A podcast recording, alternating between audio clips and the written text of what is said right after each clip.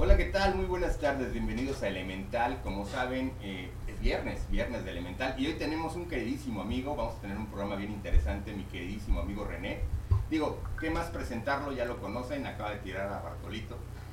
Eh, lo interesante de, René es que recuerden que es traductor, pues prácticamente es maestro de inglés, es coach en, en, lengua, sí, ¿no? Sí, enseñanza, enseñanza del inglés. Y de hecho, pues también es este activo empresario con eh, su, este, su empresa que se llama Help, que se dedica a traducción, entre otras cosas. Entonces, hoy vamos a tener un programa y lo invitamos por lo mismo, que es hablar sobre el lenguaje. Y eh, sé que cuando hablamos del lenguaje este, va a ser un poco pesado desde la perspectiva que lo vamos a ver hoy. No vamos a meter tanto detalle en, el tema este, tanto académico, pero sí este, ver cómo esta situación de que significar significa reproducir, ¿no? O producir significa, eh, eh, siempre significa, vaya. Y cuando estamos significando a través de la producción, tenemos que volver a tocar puerta con la introducción que tenemos sobre la temporada de este elemental, que es prácticamente sobre los objetos. Entonces, hoy vamos a hablar del lenguaje como objeto y de los objetos del lenguaje, y vamos a hacer como pequeñas distinciones sobre ello. Y van a salir características muy interesantes, yo creo, de lo que platiquemos con René, porque eh, al momento a René lo agarré como al aire. lo invité al, programa y vámonos. Lo secuestré, es correcto. Eh, pero este, lo que sí quiero decirles es que estas pláticas ya las hemos tenido un montón de ocasiones en su patio, ahí platicando sobre estos temas. Y por lo tanto creo que va a ser muy rico y va a estar muy padre. Pues bueno, René, tú y el micrófono, comencemos. Gracias. Primero, gracias por la invitación. Siempre es un gusto charlar contigo y pues eh, sobre, y poder compartir ¿no? un poquito de información, un poquito de las ideas y como te lo decía en las ocasiones anteriores, la oportunidad de tener un espacio en donde se comunica y también se le lleva eh, información al auditorio que le va a hacer como abrir esta, eh, esta gama de, o abrir la cabeza, abrir el mundo a cosas distintas, a, a, ver más allá de lo evidente, como dijeron los Thundercats. Okay. Este, pues es un privilegio poder este, aprovechar el espacio. No, y, la verdad es que también es un llamado porque este, la semana pasada decía, ojalá y venga un día de estos René y tengamos un programa sobre este tipo de temas. Y por eso está gestando también el, trabajar en un podcast que se llama La Virgulilla, ¿sí es? Por ahí estamos en, definición. no, digo, porque a mí me cuesta decir cómo se llama, güey. O sea, la verdad es que eh, cuando lo pasamos alguna vez... Para que, para que no piensen que es una palabra obscena, la es es esta este, línea eh, curveada que está encima de la letra N, que la vuelve una letra ñ. Que solo es recurrente al español, ¿no? Al español y al portugués. Ah, ok, ok, ok. O sea, de, salen de lengua romana. Vaya.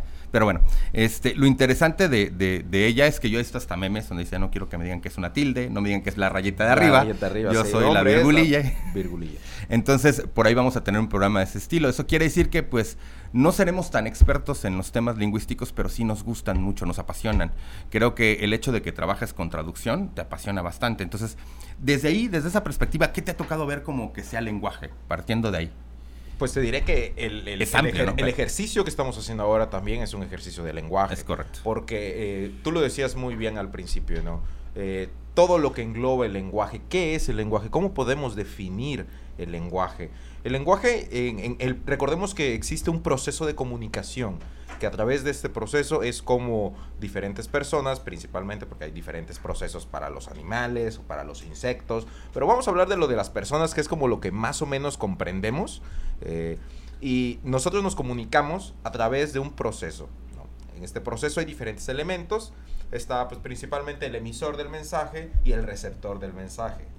Eh, a veces el receptor puede ser pasivo, que es, digamos, en una conferencia o o en un, eh, digamos, en un discurso, el auditorio puede ser eh, el, escucha, el, receptor del mensaje de forma pasiva, o sea, solo escucha, o puede interactuar, ¿no? El emisor se vuelve receptor y el receptor también se vuelve emisor, como en este momento, tú y yo tenemos una conversación, perdón, en donde nos vamos intercambiando estos roles, ¿no? Y qué padre, porque a veces la comunicación se va hasta parar hasta más personas, ¿no? Que a lo mejor también son pasivos y entran dentro de todo este, este esquema de circuito, ¿no? Claro, además de estos elementos principales, porque son de donde sale la información y quien recibe la información, hay todo un, eh, digamos, un, un ambiente, hay todo un contexto, hay todo un entorno que le da forma y le da figura al mensaje. El mensaje es otro elemento, porque cuando yo te digo algo, o me comunico contigo, pues eso que te estoy comunicando es un mensaje. Este es otro elemento bastante importante porque pues, qué chiste tiene comunicarse si no es compartir un mensaje. Claro que sí. Eh, en realidad eh, me gusta mucho la idea porque cuando hablamos de comunicación, este esquema de Shannon de, de, hacer, por ejemplo, el receptor, el emisor, el canal, el ruido, el, este, el código, todos estos, estas como, como todos estos elementos, factores. como que son padres porque se ven en todos lados, ¿no? Se, se, perciben en todos lados cómo se da el conjunto de la comunicación. A veces también la comunicación puede ser desordenada, por eso que te dicen que el canal puede ser con ruido y puede ser ocupable para varios factores, o sea, no solo, y digo, sé que entra de golpe, porque pues prácticamente ahorita estamos dando como el introductorio a qué sería empezar a hablar del lenguaje. Entonces, este, ¿qué se me hace como padre? Que prácticamente la idea de comunicación ha funcionado para varios eh, varias, eh, varios estudios, ¿no? O sea, desde la perspectiva de los lingüistas, desde la perspectiva de la comunicación, desde la perspectiva, o sea, me refiero a los licenciados en comunicación, desde la perspectiva de, este, de no sé, del, de las redes sociales, del, ándale, de todo eso. de las áreas de las ciencias sociales. Sí, fíjate que yo he visto que después de los 50, porque mm, eh, tuve que estudiar esta maestría en, en, terapia familiar y tuve que leer mucho de sistémica, pues muchos de los patrones de sistémica están eh, desarrollados sobre las ideas de comunicación, cómo se hacen los bucles de comunicación y los circuitos de comunicación. Mucho del trabajo, por ejemplo, en terapia familiar es desasolvar los, los, los digamos, los, los, este, estos bucles de comunicación que a veces pueden estar obstruidos por alguna situación y obviamente es mucho más completo. Entonces, veo que estos patrones los sacan eh, en en Palo Alto, California, se hace muy, muy famoso este tema de de repente escuchar como, por ejemplo, ahorita dije a alguien, Klaus Shannon, que es como el más famoso que hablan sobre este modelo de comunicación, sin embargo hay otros. Eh, eh, y están basados en, interpretar, por ejemplo, la teoría de sistemas que sale de, de Batson. Y este, veo que después empezaron a aplicar mucho a las computadoras. Si te das cuenta, Palo Alto no solo, o sea, creo que terapia familiar a nadie le importa tanto, pero hoy vemos, por ejemplo, que California, Palo Alto, es un lugar donde prácticamente es como el Silicon Valley, ¿no? O sea, prácticamente está en la zona donde... Así como fue en Silicon Valley, es la cuna de la tecnología. Es correcto. Es la cuna de... de la terapia familiar. Y así como pasa en esa situación, las investigaciones de los círculos de comunicación también se dieron muchísimo para hacer, por ejemplo, ahorita inteligencia artificial, ¿no? Y eso se hace como muy interesante. Pero, tienes razón, el lenguaje es exclusivo del ser humano, ¿no? O sea, no podemos entender y descifrar nada si no es a través del ser humano. O sea, los animales se comunican, pero no tienen lenguaje. Bueno, tienen un lenguaje que seguramente entre ellos se entienden. Claro. Entonces, este...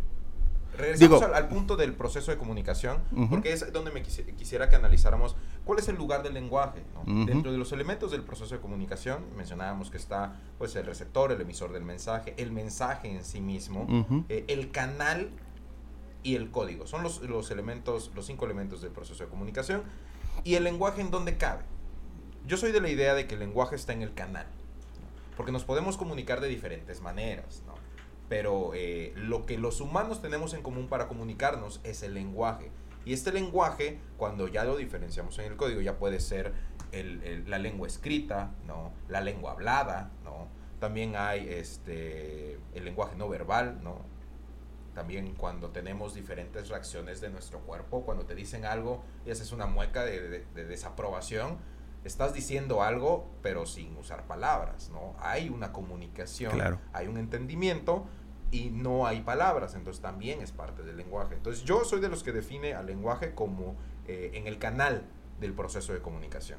Sí, fíjate que este eh, hay como esos procesos en los cuales los lingüistas sí, digo, yo lo digo como psicólogo, la verdad no soy lingüista, no conozco mucho de ello, pero como psicólogo lo que he visto es que en realidad, por ejemplo, hay eh, percepciones muy grandes de la comunicación que serían como bastante más completas que ver, por ejemplo, el modelo de circuito de comunicación. Por ejemplo, eh, si pensamos en que eh, la lengua o el lenguaje, perdón, como conjunto, y cuando me refería que solo es de los seres humanos, no vamos a entrar en el debate conductista ni de Chomsky de que prácticamente es porque son inteligentes o no, sino más bien porque el lenguaje portal, como, como la lengua que, surge del nombre de dónde está pegada la nuestra, pues es un constructo meramente humano, no quiere decir que los animales no lo tengan, no puedan comunicarse.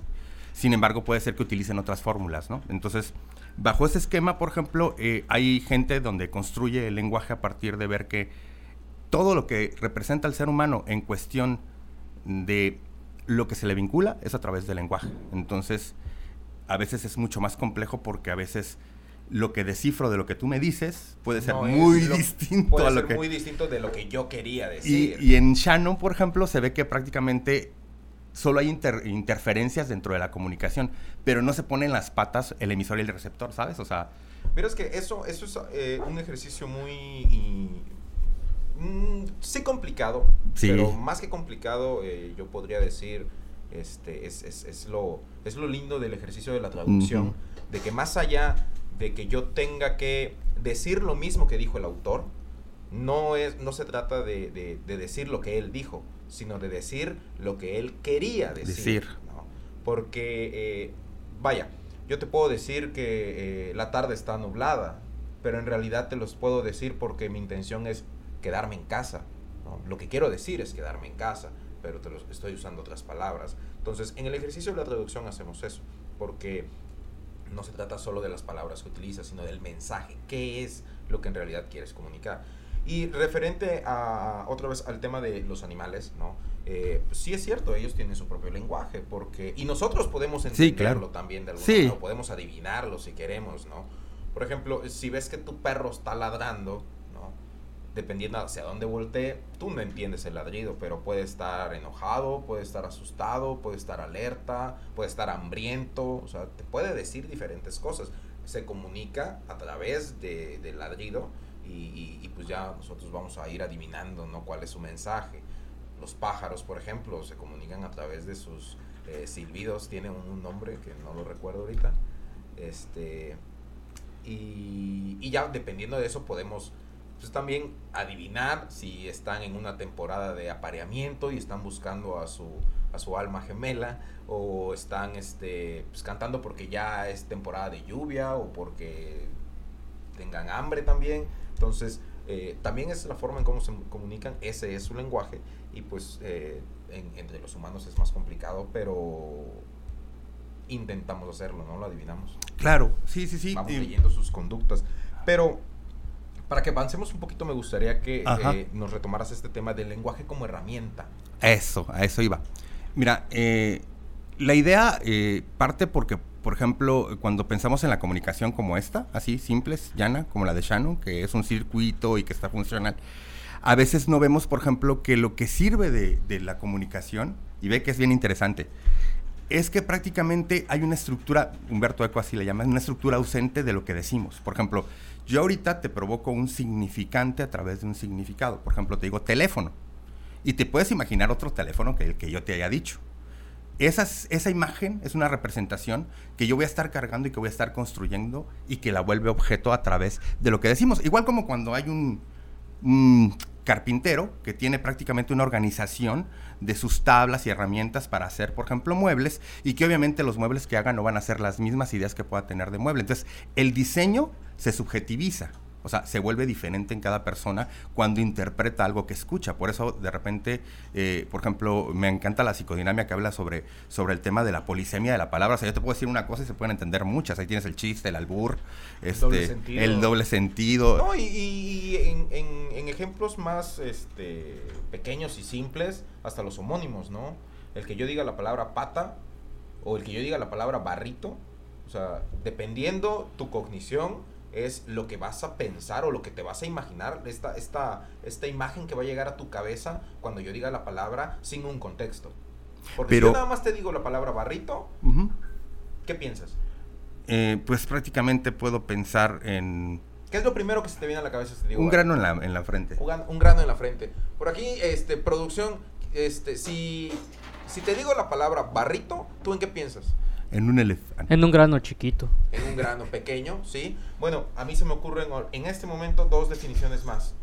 Una. Que guardas elefante y que.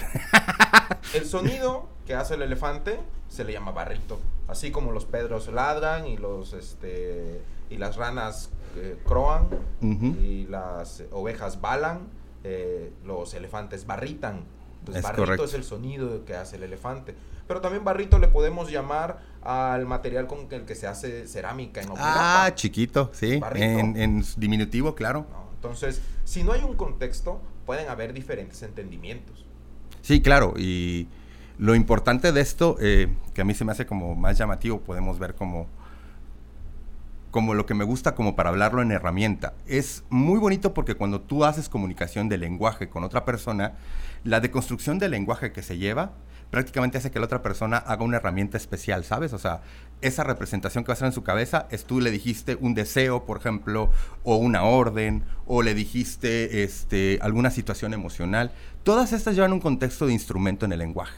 Mira, una vez escuchaba a, un conferencista que es... Eh, japonés colombiano que se llama Keiko. Yokoi Kenji. Ah, Kenji, es cierto. Keiko. Keiko es la ballena, ¿no? Sí, ella fue presidente de Chile o fue candidata de presidente de Chile, si no. Yo me acuerdo de la ballena. Estoy equivocado. Pero, no importa. Pero Keiko también fue una ballena en un parque de diversiones en Reino Aventura. Eh, el tema con Yokoi Kenji es que él cuenta una experiencia acerca de cómo en Japón eh, la comunicación es más literal, porque también eh, hablemos de que nosotros de este lado, en Latinoamérica, ¿no? los hispanohablantes de Latinoamérica o de América, pues eh, entendemos el doble sentido, entendemos el sarcasmo, ¿no? entendemos el albur más o menos algunos, otros no tanto, pero en, en, Asia son como tal cuadrados en la cuestión del lenguaje. Si tú me dices, llego en cinco minutos, es porque en cinco minutos estás ahí. Nosotros aquí cuando decimos llega, llego en cinco minutos es porque estoy el ahorita. pero igual y pueden ser 15 o 20 minutos. ¿no? El ahorita. O como cuando dices ahorita, ¿no? Ve a comprar eh, agua. ah, ahorita. Y pueden pasar tres días si no has comprado el agua, ¿no? Fíjate que yo ahí creo que... Entonces, nada más para terminar el, punto de lo que él mencionaba, eh, en, en, este mensaje del doble sentido, ¿no? Y lo, que, y lo que a veces se dice y otro entiende, él cuenta una experiencia en donde estando en, en, Japón, en Colombia, vienen familiares de él que son japoneses y él va con ellos en su coche y cuando se bajan de su coche, cierran la puerta y la azotan. Entonces nosotros, muy latinos, cuando alguien azota la puerta de tu carro, normalmente le dices, hey, ciérrala más fuerte, ¿no? Es una forma de decirle, oye, pues te pasaste de fuerte, nosotros lo hacemos de una forma pues sarcástica, irónica.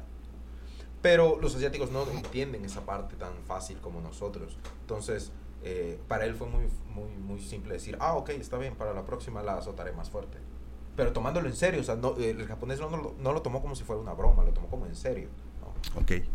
Eh, eh, no, lo, no, lo, entendió como sarcasmo. No lo entendió como sarcasmo, claro. No entendió la ironía de la frase de decirle, oye, te pasaste de fuerza a la hora de cerrar la puerta, ¿no? Entonces, al contrario, pensó que la instrucción que le estaban dando era ciérrala más fuerte para la próxima vez. Ok, fíjate que a mí la verdad a, veces este, considero que son como problemas eh, mm, o más bien como distinciones del lenguaje, ¿no? Porque sí, sí creo, pero si el japonés tiene humor y el mexicano tiene humor, a fuerza tiene que entender la polisemia de la palabra y a fuerza tiene que pasar como este doble sentido. A lo mejor no en esa situación, han de tener otras muy distintas. Recuerdo muy poco de haber leído sobre, sobre, sobre, este, sobre temas de la cultura japonesa, pero por lo menos creo que si ellos se ríen, tiene que haber a fuerza una construcción de lenguaje que esté usándose como herramienta en un... Mm, no, no al 100% te entiendo, ¿sabes? No al 100% me comunico no al 100% todas mis aspiraciones y deseos están ahí, ¿no? Entonces hay, un juego, por ejemplo, entre la risa, el chiste, por ejemplo, que generalmente si no lo entiendes es porque no lo estás este diciendo correctamente. Puede ser, pero también puede ser que si cuentas un chiste y nadie se ríe, va. Vamos a poner el mismo esquema. Por ejemplo, tenemos, por ejemplo, una comunidad feminista y cuentas un chiste feminista, este machista, ¿no? Obviamente la sensibilidad no va a... yo no hago chistes sobre feministas. Ok, yo lo sé. Pero lo Sobre ningún sector minoritario. ok, está bien, no te preocupes. Eh, la intención... Sobre los borrachos. Órale, sobre los borrachos. Si no eres borracho, no lo entiendes, ¿sabes? No, sí, pasa. Entonces, a eso me refiero. Tienes que estar como más o menos en una situación en la cual prácticamente eh, el, eh, la función del lenguaje esté como construyéndote, ¿sabes? Como si estuviera haciendo una casa de ti. Y obviamente conforme a esas perspectivas van a ser tus vínculos primarios, tus situaciones este, de cómo fuiste construyéndote también educativamente, ¿no? claro, es como si de repente viniera y te cuente un chiste de contadores. Pero de ahí... Un chiste de físicos que se daba mucho en una serie bien popular. en Big Bang Theory. De repente este, empezaban a contar chistes científicos y no sé tú, pero yo no, pues, no lo entendía. Entonces, no, yo tampoco. Ah, me, río de los chistes que son como más como seculares de la serie. Oh, sí. Pero a final del día era funcional por esos chistes seculares, ¿no? El hecho de que, por ejemplo, veas, por ejemplo, un Sheldon. Sí, porque eso sí lo entiende la mayoría de la población. Es correcto, es correcto. Pero um, cuando hago esta, esta, esta idea es porque a final del día, este yo creo que eh, sí se puede explicar con, todos los temas de, de, diferentes culturas, pero mientras haya humor, como que el lenguaje tiene una universalización, ¿no? Entonces, en ese momento, por ejemplo, es una herramienta utilizable. Y obviamente es, utilizable porque te digo, qué interesante, y lo vuelvo a traer a la mesa, el hecho de que puedas decir algo y se represente, o sea, la materialidad de lo espiritual en el lenguaje, se me hace que está presente, por ejemplo, en el hecho de que escuchas y el sonido se constituye dentro de ti, por ejemplo, no sé, en el área de vernique, todo lo que tenga que jugarse para hacer como el proceso comunicativo y al mismo tiempo es desinformativo, no sé si me explique, o sea, dependiendo de tus construcciones. No. Ok. Te lo voy a poner de esta manera. A mí me gustaría que pudiéramos cuestionarnos esto de, si ya comentamos qué es el lenguaje, eh, ¿qué crees tú o qué consideras que fue el origen del lenguaje? Eh, las palabras onomatopéyicas. ¿Las palabras qué? Onomatopéyicas. Las onomatopeyas, como decir ring, como decir bang, como decir ñam ñam. Yo creo que prácticamente eh, me imagino que los procesos, digo, el lenguaje creo que ha de haber estado desde la conjunción en el cual se inicia la, humanidad como tal. Nada más que obviamente tiene un proceso, ¿no? En el cual se va desarrollando. Sin embargo, cuando prácticamente tenemos que tomar un acuerdo de qué es lo que vamos a decir, eh, a final del día... Este, pero, ya hablando de acuerdos y de cosas que vamos a decir, debió haber pasado mucho tiempo en la evolución de, las, de los seres humanos como sociedad para que llegáramos no, a ese porque, No, porque... No, no creo. Porque mira, fíjate que a veces pensamos en acuerdos como concilios. Pero a veces, por ejemplo, tú y yo decimos ahorita, a esto le vamos a decir caca y le decimos caca cuando tú quieras. Para, que el clan también se vuelva clan y tenga miembros, tuvieron que tomar acuerdos. Mira, es, es, es cierto. Es más, mira, si puedes ver la construcción de más o menos casi todas las lenguas tienen lugares distintos, aunque se universalice con el tema de la humanidad natural, digámoslo así. Sin embargo, cada uno de esos procesos fueron distintos porque sus acuerdos para tomar en cuenta para decir ciertas cosas fueron distintos. Sin embargo, creo que el principio básico fue el imitar el sonido de lo que pueda estar produciendo el exterior. Por ejemplo, si escucho un rayo y suena brum, voy a tratar de imitar el sonido y pues de esa manera y yo... cuando yo quiera referirme a este evento, voy a decir brum. es correcto. Entonces, de esa manera, pues yo creo que es la única manera en la cual puedes decirlo. Sin embargo, por ejemplo, podrías ir a otro lugar y no escucharon brum, escucharon tren y ya te dicen tren, ¿no? Y es es lo mismo, es lo mismo pero en lugares distintos. En lugares distintos, es correcto. Por eso mismo, por ejemplo, Chomsky cree que ya la construcción del lenguaje gramaticalmente ya está innata en nosotros. Es criticado, pero es lo que dice. Ahora, este origen del lenguaje también eh, pues tiene como un, un, registro, ¿no? Ya como, como especie humana, como seres humanos, el registro se da como 1500 años antes de Cristo, si no me equivoco, que es con la civilización sumeria sería más o menos en el, bueno, de lo que sabemos, porque hoy en día ya se sabe, bueno, no se sabe si hay mucho más, eh, este, por ejemplo, culturas avanzadas, pero se creería entre el 7000 y el 5000 antes de Cristo. Más o menos. Entonces, en el 7000 o 5000 antes de Cristo, no, no te preocupes. Eh, a final del día decimos, hay lenguaje porque hay escritura. pero de ahí, ¿quién sabe si hubo, lenguaje? Es correcto. Eh, los, registros más antiguos que encontramos nosotros como seres humanos, como especie, data de los sumerios, porque ya empiezan a dejar evidencia gráfica, o sea, ya hay tallados, ya hay tablillas, que también las tablillas llevaron su proceso para coserse y pues hasta hoy se mantengan los grabados. ¿no? Y, el lenguaje como lo estamos conociendo tú y yo ahorita, pero imagínate, como por ejemplo... lo conocemos de los sumerios, porque luego pasa todo este proceso evolutivo que llega hasta que tú y yo hablemos un español coiteco. Eh, ni siquiera es, un español, castellano. Ni un español del centro del país. Pero mira, ¿sabes? Ni siquiera un español del sur de México, sino hablamos un español coiteco. ¿Sabes qué es lo interesante que dijiste al principio? Es el tema de la comunicación. Si hablamos del lenguaje que comunica, podemos referirnos al, o sea, ya como una, no hay escritura, pero sí están las, las, este, las pinturas rupestres que prácticamente claro, tiene 40 mil antes. Sí, prácticamente en la época cuaternaria, entonces sí, sí, prácticamente ya hay presencia de, de, de, estas representaciones. O de hecho, por ejemplo, eh, situaciones digo, se va a escuchar raro, pero semióticas de enterrar por primera vez un muerto, ponerle flores, que es prácticamente, creo que en un homo habilis se, se, ve esta primera ocasión. También hay una comunicación ahí. No sé qué significa en un momento dado, pero hay una comunicación y es una fundamentación del lenguaje, ¿no? Ahora, ¿cómo lo vamos construyendo para, para ir viendo que sean herramientas? Pues yo digo que es como se van haciendo igual como en las profesiones. Ya ves que los profesionales tienen lenguajes distintos para que se puedan entender como cuando vas a hacer una, una incisión de un, de un, de un este de una persona. de una persona ya es que un cirujano tiene muchas herramientas. Tiene que hablar él y el, el, enfermo el mismo idioma para que le pase las cosas.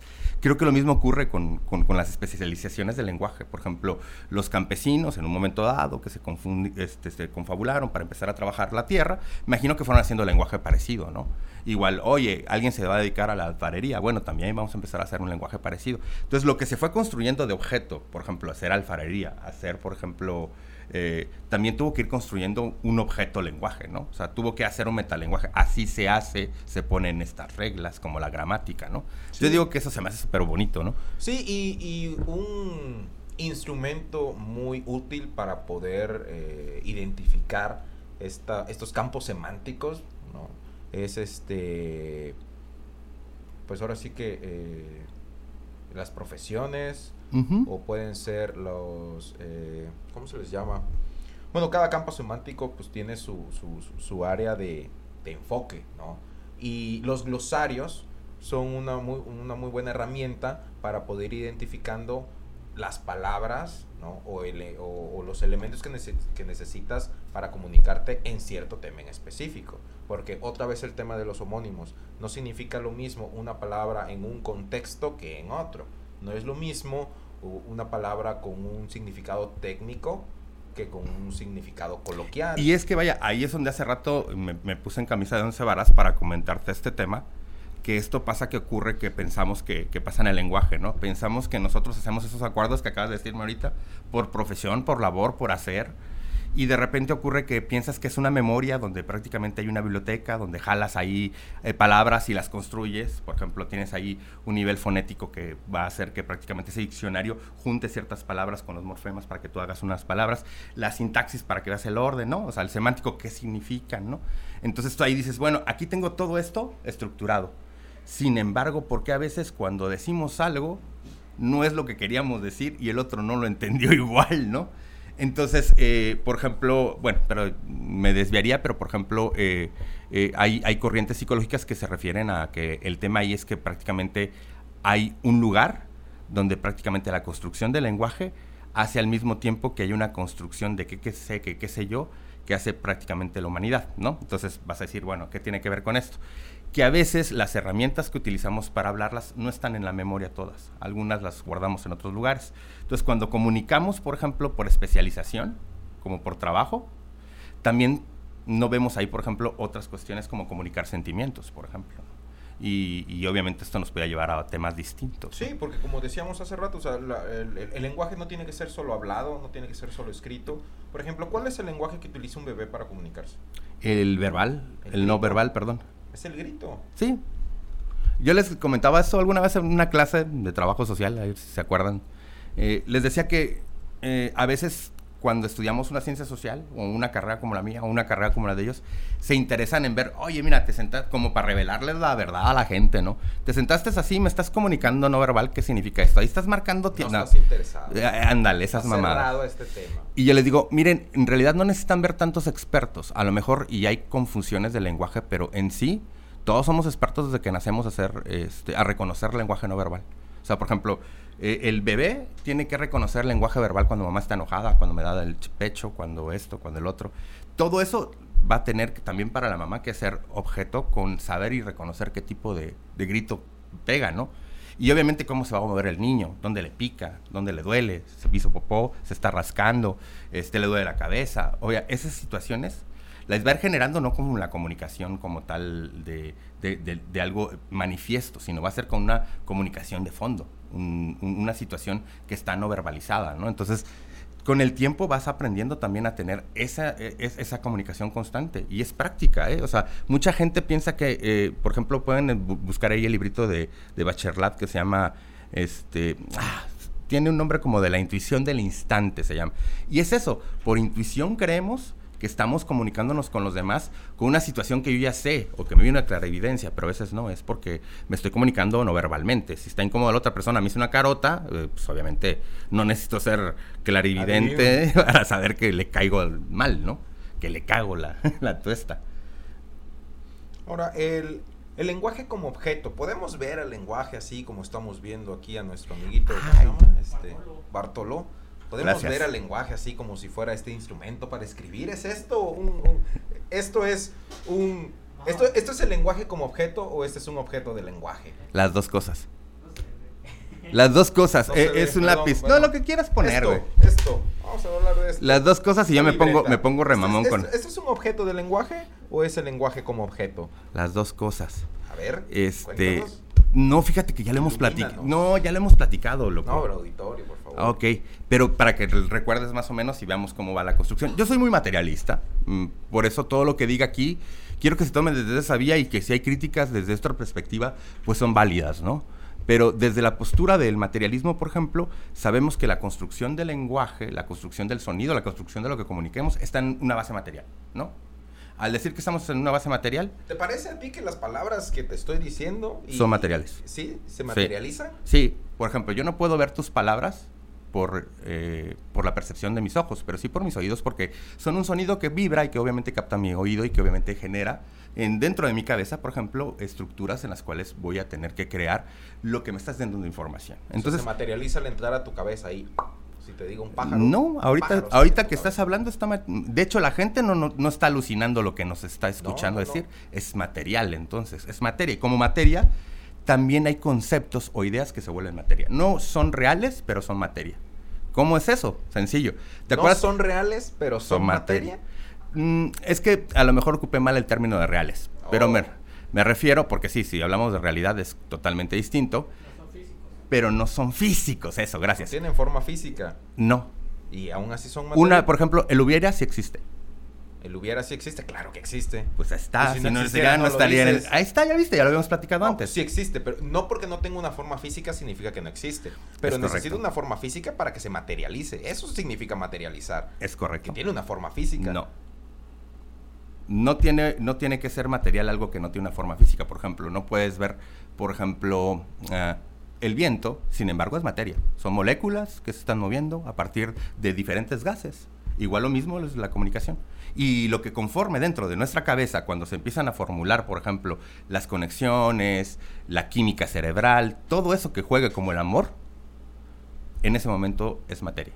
O sea, el amor existe, pero el problema es este, güey, cómo existe, subjetivizándose en todos lados. No es el mismo amor que yo vivo, el que tú vives. Entonces, por ejemplo, cuando alguien te viene y te dice, oye, es que tal persona maneja el discurso de odio, te queda el argumento para tener que decirle que no existe. Pero en el momento que lo hicimos lenguaje, hasta un amigo imaginario es, es existe. Recuerdo, ahora que mencionas el discurso de odio, recuerdo mucho un debate con un Por amigo. Por esa, ahí es donde amigo, el doctor Charlie, saludos que no nos está escuchando. Es correcto. Pero hablábamos de esto, ¿no? Si existía o no existía el mensaje de el discurso de, odio. existe. Y existe desde que tiene una definición. Eso. Si lo que yo estoy diciendo es considerado discurso de odio o no, ese es otro asunto. Es correcto. Pero existe porque hay un término para esas actividades. Lo mismo sería un amigo imaginario. Si tú le pones Jack a tu amigo imaginario, existe porque ya el modelo es correcto y del acuerdo tú ya sabes que es un amigo imaginario, tú no lo puedes ver, yo lo inventé, es un amigo imaginario, pero existe en lo intangible de la idea. Existe y por lo tanto es material. Bueno, ahora qué tiene que ver esto con el lenguaje como objeto? Eh, la intención es... El lenguaje es un objeto aunque no tenga una forma material, una forma Es correcto, es correcto. Exactamente eso. Eh, cuando nos referimos al lenguaje como objeto, hoy ya existen material, eh, por ejemplo, sí, eh, ciencias que estudian eso. Por ejemplo, ¿quién estudia más esto? Generalmente los físicos con las situaciones de las computadoras, pero también la filosofía, también este, y digo, por ahí lo vamos a mencionar para, o lo voy a dejar de una vez claro, ¿no?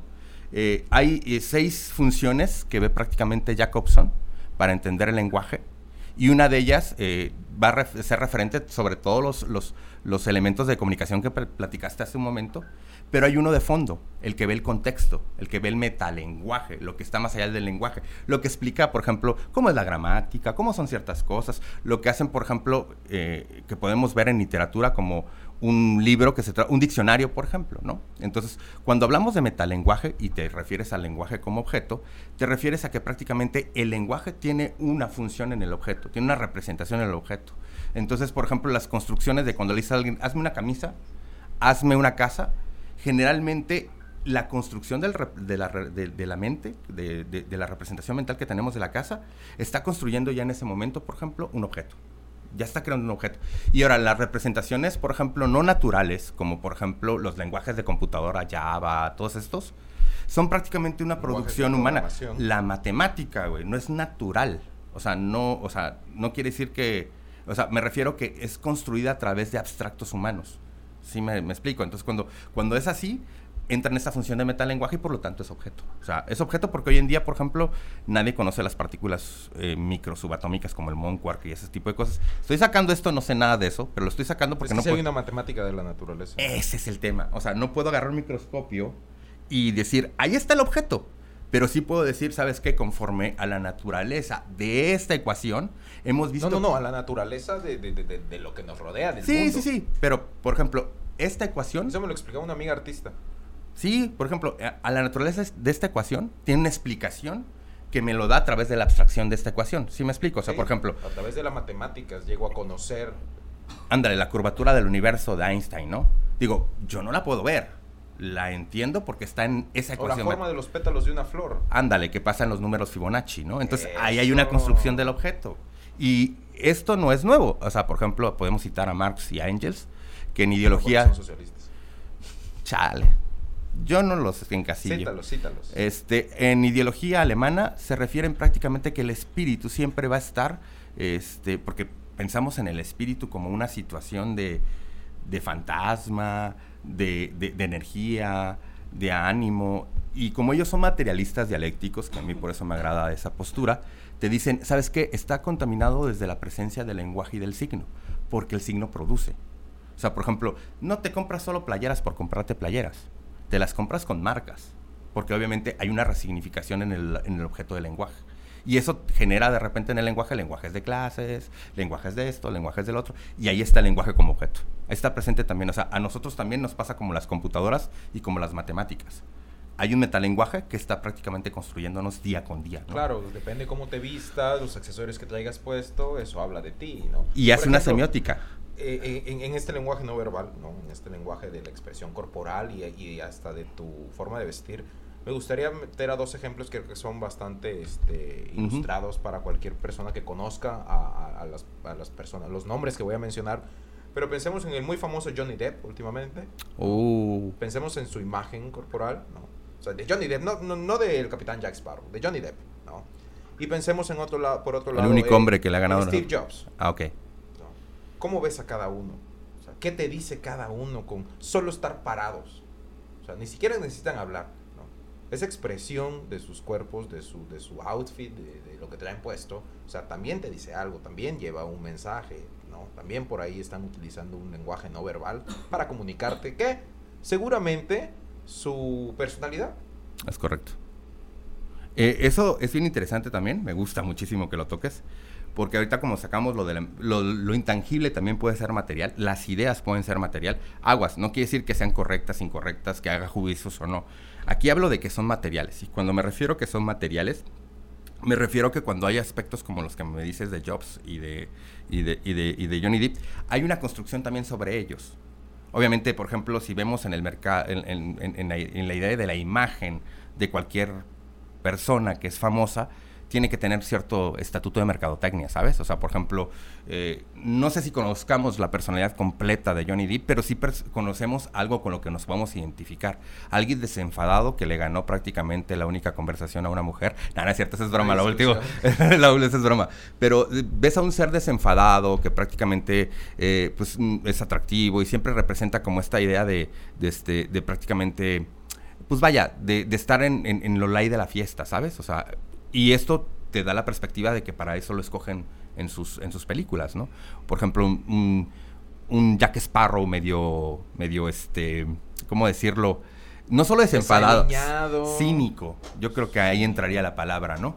Eh, entonces, por ejemplo, vemos, por ejemplo, ahora a Steve Jobs. A Steve Jobs eh, generalmente tienes como la idea de generar, por ejemplo, un estatuto mercadológico de, bueno, no sé si se puede decir así, pero de una persona que prácticamente se ve este, proactiva y joven. Obviamente hoy en día, ¿en qué le quieres apostar a una empresa? Quiero directivos jóvenes. Ya no me sirve alguien que esté con una super, que vaya a, a dar una apuesta del nuevo producto en traje. No, quiero que vaya en tenis pero sin embargo no pierde la sobriedad, si te das cuenta, en la forma en cómo habla. Será muy chistoso, pero no pierde la sobriedad. Entonces, parece que también estos son constructos que se van pegando al mercado y parece que se van construyendo en conjunto. Porque obviamente también tienen que tocar a, cuando se hace, yo me imagino mercadotecnia, yo no soy mercadólogo ni nada así. Hay que nos diga Jaciel, que es diseñador gráfico, de conocer un poco de ello. Entonces, este, generalmente también están viendo qué nos o sea, cómo construimos nosotros esa imagen. Cómo vamos, o sea, pensarle y preguntarle a un montón de gente, oye, para ti, ¿qué sería alguien proactivo? ¿Cómo se vería proactivo? ¿Qué es lo que se te haría atractivo? Muchas veces pensamos que a veces hacer, por ejemplo, asesoría de imagen, por ahí creo que hay un tipo que dice que es imagólogo, no me acuerdo el nombre de, él, pero a veces pensamos que esa cuestión de ser y, este, asesor de imagen es nada más como decirle a la gente qué hacer. Y a veces también es entender cómo se mueve, por ejemplo, un mercado social, ¿no? Y a partir de eso, por ejemplo, hacer construcciones. Y de ahí salen las otras representaciones. Y parece que es un sin acabar, de darle vuelta a esta conjunción de prácticamente el lenguaje como objeto a través de cómo nos construye y nos construimos. Y cómo lo vemos también igual en, en cosas que hacemos. Por ejemplo, no solo va a ser tu camisa, no solo va a ser Steve Jobs, el carro que manejas, Elon Musk, que trae, ah, trae un, un, este, un Tesla, ¿no? Es decir, ¿no? O sea, todo eso también construye ciertas partes, ¿no? Ahora, en esto de construir justamente eh, la tarea del lenguaje es definir. La tarea del lenguaje es ir definiendo qué es cada cosa o cada situación o, cada elemento que aparece en la naturaleza. Fíjate que este aquí no sé qué decirte porque tampoco conozco mucho de ello. Pero en sí la comunicación define. Ella sí es definida. O sea, ¿quién quiere tener eh, mensajes erróneos? ¿Quién quiere tener este claro. eh, pero malos entendidos o distorsiones o distorsiones sí por eso es justamente el comentario de que el lenguaje te va definiendo para que aquello que yo te diga que es un perro bravo tú sepas que es un perro bravo. Ok. Tú entiendas que es un animal cuadrúpedo de la especie de los caninos. De los caninos que, está echando espuma por humor, Que no tiene buen humor, que es agresivo, que es violento y que te puede dañar. ¿no? Es correcto. Entonces, el lenguaje es lo que hace también que, que, tú puedas entender esto que yo te estoy diciendo. Por eso eh, eh, el comentario de que te define. Aquí, aquí espero no decir una barbaridad con lo que voy a decir ahorita, pero también esto se vuelve interesante porque en la comunicación que no comunica, a veces también hay estructuras que en la no definición definen, así que tienes razón. Pero esto que suena paradójico lo voy a decir tal cual. Por ahí hay un autor en el psicoanálisis que se llama Lacan que dice, el lenguaje está, el inconsciente está estructurado como un lenguaje, pero generalmente lo que decimos no es la estructura de la comunicación como la pensamos. Entonces, por ejemplo, eh, quien es el padre del psicoanálisis, que es Freud, habla de topología de un inconsciente, de un lugar, digamos, eh, de concepto que especifica situaciones que pueden llegar a través de errores. Por ejemplo, hablan de lapsus, hablan de situaciones de construcción en los sueños. Eh, este señor es un poquito más complicado y habla de metonimia y metáfora. Y vas a decir, oye, ¿todo esto qué tema? ¿Qué, pedo con esto? Pues sencillo, a veces, por ejemplo, cuando tú estás hablando en un discurso que está comunicando, por ejemplo, eh, traigo desatado mis condones Obviamente ese error eh, para el psicoanálisis no es una situación que se vaya al azar, ¿no? Hay una situación de fondo, por ejemplo, que puede estar definiendo que esta persona podría estar pensando en una situación impulsiva de cualquier tipo. Es muy aberrante porque la verdad es que tuve que utilizar ejemplos que fueran muy fáciles de ver, pero si te das cuenta, la definición no es tan fácil de ver. Ahí diríamos, ay, se equivocó. ¿Por qué yo sí pensaría en unos condones que están desatados pues generalmente hablarías de tus cordones de zapatos, ¿no? No lo sé. El contexto debería de ser. ¿Tú no eh, atas tus condones después de usarlos? No, generalmente los tiro así. Ah, bueno, porque la recomendación es amarradito. después de que los usas, claro. los atas, les haces un Pero, nudito bueno, ya los echas a la basura. Hagamos que el contexto... están desatados tus condones. hagamos el contexto de que estábamos hablando de unos zapatos. Ah, bueno, ya cuando hay un contexto, pues Bueno, claramente te das no, cuenta que, hay- no. que hubo un error en la pronunciación. Ese es el tema. ¿Tú crees que hubo un error? Sí. Ese es lo que el psicoanálisis dice. No, ahí hay algo más que quiere comunicar, que está en otro lugar, que es el inconsciente, ¿no? Entonces, esto juega con romper el esquema de la, de la lógica del lenguaje, porque la lógica del lenguaje la tenemos como de la razón. Por eso todo el mundo pelea por tener la razón y por eso nunca terminan las discusiones. Yo no peleo. Yo tampoco, yo, yo realmente lo que hago es argumentos y platico y llego a No, acuerdos. sí. No, yo, yo no llego a eso. Yo sé que la tengo, entonces. ¿Para qué? Por eso no lo invitan a los programas, güey. Por eso no lo traen, güey. Ya ves cómo se pone, güey. Es bravo. es ya la sé, güey. Yo también estoy chingando. güey. Pero, este, te digo, lo quería decir porque esto que pareciera que es ilógico, este, está presente en nuestro día a día para ver que a veces no es tan sencillo comunicar. Es mucho más allá de. Y el lenguaje, por ejemplo, a veces denominamos que nada más son ciertas formalidades y es mucho más complicado que eso. Y no me refiero a complicado por estudiarlo, sino complicado porque también a veces esto nos lleva a discusiones de pareja, nos lleva a discusiones con amigos, porque obviamente los parámetros de los cuales tú crees que ya quedaron en acuerdo, no están en acuerdo. No, porque yo- dije una cosa y tú entendiste So, algo. es ¿no? correcto. Y puede que yo quería decir algo distinto, entonces... Y pasa mucho más en la escrita que en la hablada. En la Claro, hablada, definitivamente, porque en la escrita he, he- he tenido ya esta conversación con otros este, conocidos y amigos que yo te puedo decir, oye, no compraste agua, otra vez el ejemplo, no compraste agua, ¿no? Y depende cómo esté la persona que lee el mensaje, puede pensar o que le estoy recordando que no compró el agua, O que le estoy emputado. porque no, no compró agua. Claro. Pero eso ya depende más del receptor del mensaje y de su estado de ánimo como para pensar que yo le estoy reclamando o que nada más es un recordatorio, por ejemplo. Pero mira qué interesante. En el momento en que tú y yo nos sentamos aquí a platicar, están volando un montón de ideas que comunican. Y cuando dejamos de comunicar, la gente empieza a ponerle pies y colita a lo que cree que comunica de más. Y entonces ahí se pueden formular, por ejemplo, estos malos entendidos que te digo de que realmente la palabra no es completa. Pues, o sea, a veces no es. los, los significantes hacen que el significado no sea tan. Y bueno, voy a explicar eso antes de que digan, bueno, este compa, ¿qué pedo con los significantes y significados? Hay un señor que se llama Sasur, que refiere que prácticamente cuando nosotros hacemos lenguaje, eh, cuando estamos este, hablando de algo, cuando estamos comunicando, porque no solo es hablado, puede ser escrito, estamos haciendo referencia a una representación, a una representación que no está aquí. O sea, por ejemplo, yo te puedo decir, mi novia, mi novia no está aquí, presente, ¿verdad? La mía sí, mira. No existe. En ese momento es palabra, ¿no? Ya. Estuvo que ahí está que no existe, pero al final del día como idea existe. Entonces, bueno. eh, eh, este- Existe, pero está ausente. Es correcto. La mía está, está ausente, digamos. Digo, no tengo novia, pero es un ejemplo, ¿no? No. No tengo novia. Ah, qué bien. No tengo novia. Tengo domadora, que no es lo mismo. Entonces, imagínate que látigo. no es tengo látigo, tengo freno de mano. Digamos que digo, aquí está mi freno de mano, o te hablo de mi freno de mano que tú conoces y Oh, te empiezo a explicar acerca de ella. No está presente.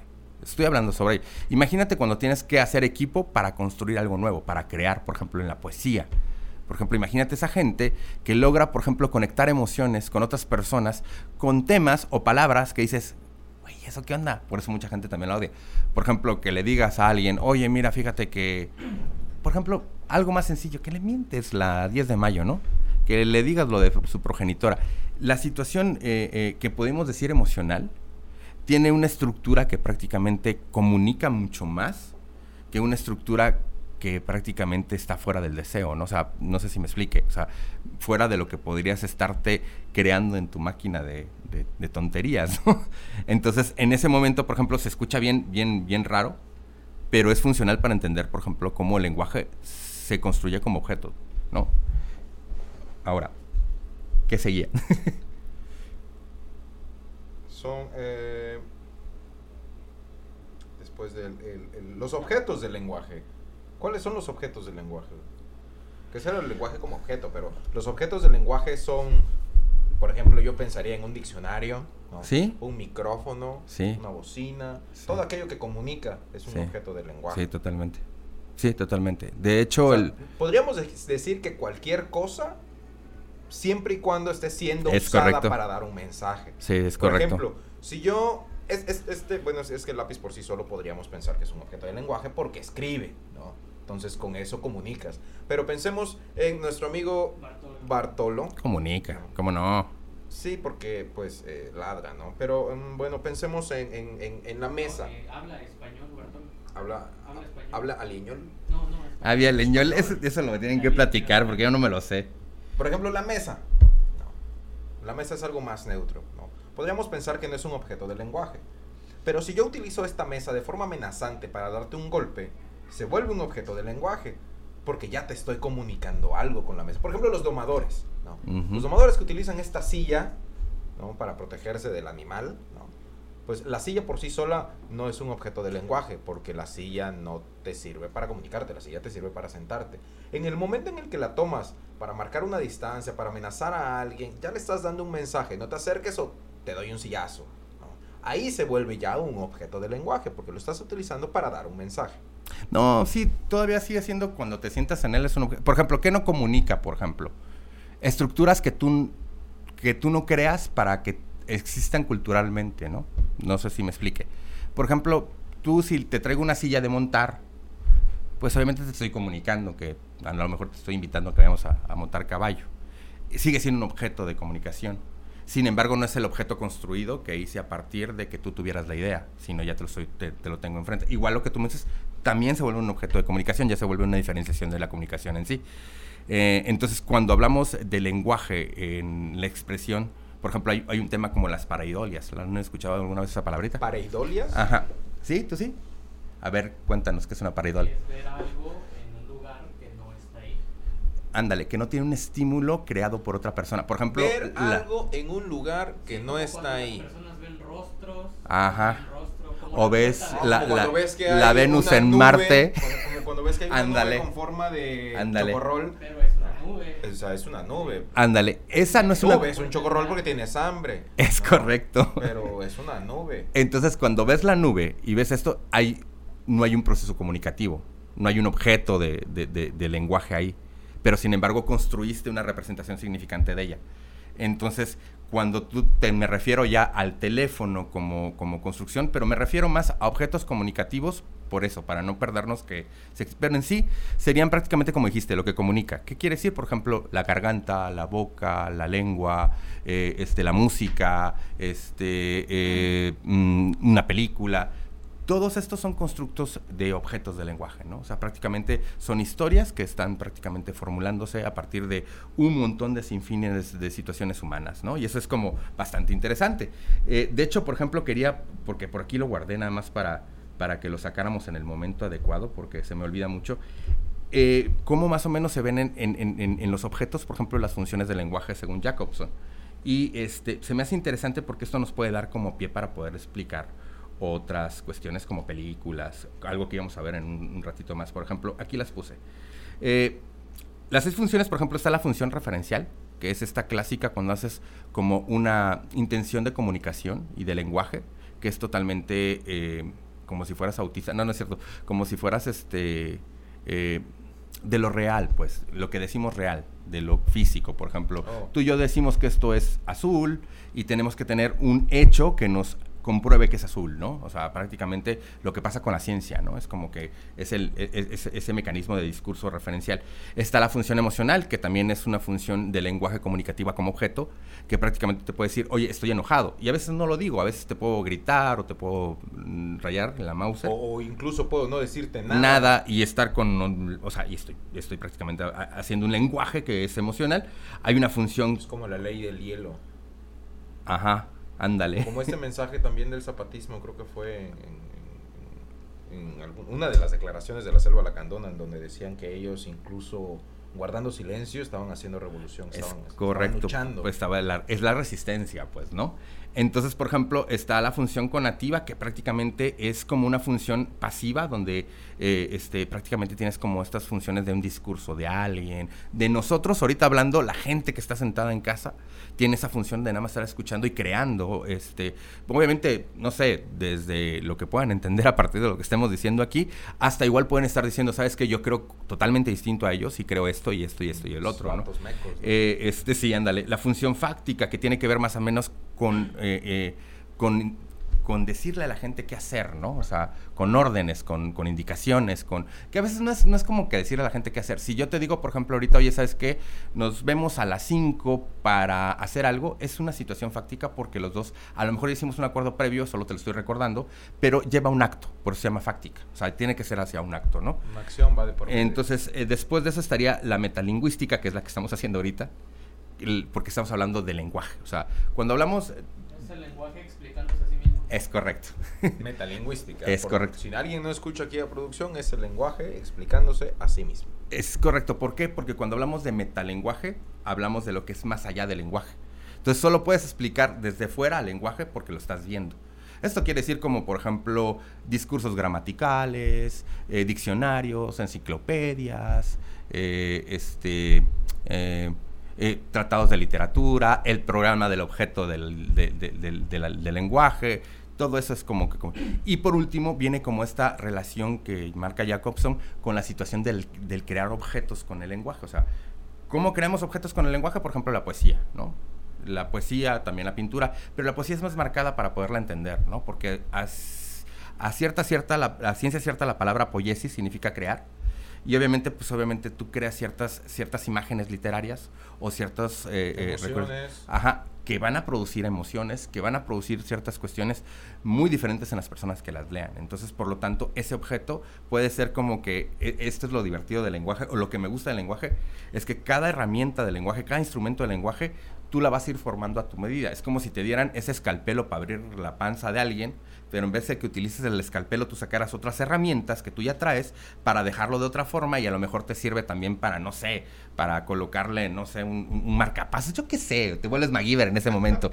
Eso es lo interesante del lenguaje y lo que construye bien bonito para a través de los objetos. Por eso eh, quería hacerlo eh, el, el- el- el programa y también invitándote porque eso mismo me decías tú cuando haces las traducciones, ¿no? Generalmente hay una construcción de, de miradas, hay eh, en una traducción, por ejemplo, a veces tienes que acomodar conforme a la cultura, tienes que acomodar conforme a la personalidad de, de quien esté narrando o conforme a las perspectivas de la historia. Y obviamente teniendo en cuenta la zona que está. Entonces ahí hay una construcción total de varios objetos. Definitivamente. En el ejercicio de la traducción son varios los factores que consideramos a la hora de sacar el producto final. Porque pensemos que tu producto inicial o tu fuente de origen es el español. Y vamos, o al revés, es el inglés. Y vamos a traducir al español. ¿Sí? Bueno, hay que considerar a qué español vamos a traducir. Es vamos a, traducir a un español de Europa, De vamos España. a traducir a un español de México, vamos a traducir a un español neutro. ¿no? Ahora, el texto que estás traduciendo o, o- la fuente que vas a traducir, eh, ¿a quién va dirigido? ¿Quién va a leer al final este, este, esta- este trabajo de traducción? ¿no? Este es otro elemento importante porque no decimos lo mismo para los niños, no utilizamos las mismas expresiones para niños, para adolescentes, para adultos, para personas eh, o para temas este, técnicos, ¿no? No utilizamos las mismas expresiones en literatura, ¿no? porque en el, en el claro ejemplo de la- de la poesía, ¿no? Esta figura que es, este, ah, se me va el nombre. ¿Retórica? No, no, no. Cuando utilizamos eh, descripciones que son este, como fantasiosas, ¿no? Como Metafóricas. La, la metáfora, ¿no? Como para decir, ah, ¿no? Este, sus, su- sus labios, eh, Eran sus carne. labios de sangre, por Ah, decirlo. ¿no? O sea, Ah, significa que en realidad... Sí, Ah. sí, sí. Ujú. Sí, es justamente un adorno del, del lenguaje para referirnos a que sus labios eran rojos, ¿no? Entonces, eh, tenemos que definir eso, quién va a, hacia quién va dirigido el mensaje, para que también podamos tener, pues, esa, esa intención a la hora de hacer la traducción. Ahora, bien interesante lo que me acabas de decir, porque no había tomado en cuenta eso. ¿Cómo se construye, por ejemplo, el lenguaje en los niños, por ejemplo, hacia los adultos? ¿Cómo llegamos hasta el momento de ahorita y lo fuimos construyendo? Y eso es bien interesante porque ahí hay dos autores que marcan mucho eso, porque yo estoy súper loco y mal para que yo les diga que desde mi postura eh, está Vygotsky y está eh, Piaget, ¿no? Entonces vemos que la construcción, por ejemplo, piagetana va a tener, perdón, muchísimo que ver con la elaboración del conocimiento del niño.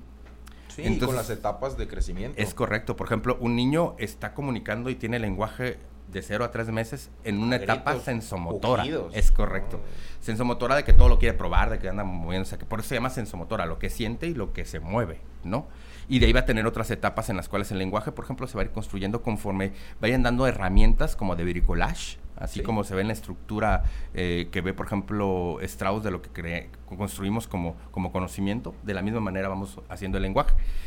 Y obviamente dentro de este juego del pensamiento, por ejemplo, hay emociones, hay sentimientos, hay un montón de cosas que también van a jugar en distintas fórmulas en las cuales vamos aprendiendo el, el lenguaje. Por ejemplo, nuestro bagaje de lenguaje ahorita es muy distinto al que teníamos en cierta edad, ¿no? Y también va a ser muy distinto dependiendo de las profesiones que tengamos. Y cuando Sí, me todas las influencias que tenemos a nuestro alrededor, pues nos van formando y van formando nuestro lenguaje. Y cuando me refiero a bagaje, no me refiero a que tengas más tú, yo, él, ellos, sino más bien que es Lo una que traes maleta. en la mochila. Es correcto lo que traes en la mochila. Por y acá. hablando del lenguaje, ¿hay comerciales aquí? Sí, de hecho sería bueno que nos tomáramos un pequeño comercial porque quiero un poco de agua. Bueno, entonces por aquí vamos a pasar el mensaje. Ojalá podamos usar el mismo lenguaje. Yo creo, espero que no haya distorsiones. Un corte comercial.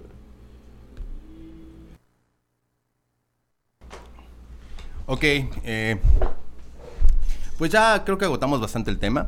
eh, eh, ¿Y el la verdad- tiempo?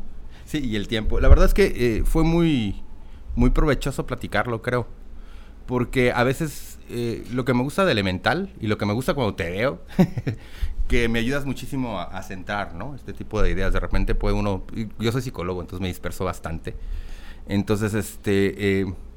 lo facultativo que me gusta de esto es que a veces hay cosas que todo el día las vemos y nadie se llega a preguntar cosas tan sencillas, ¿no?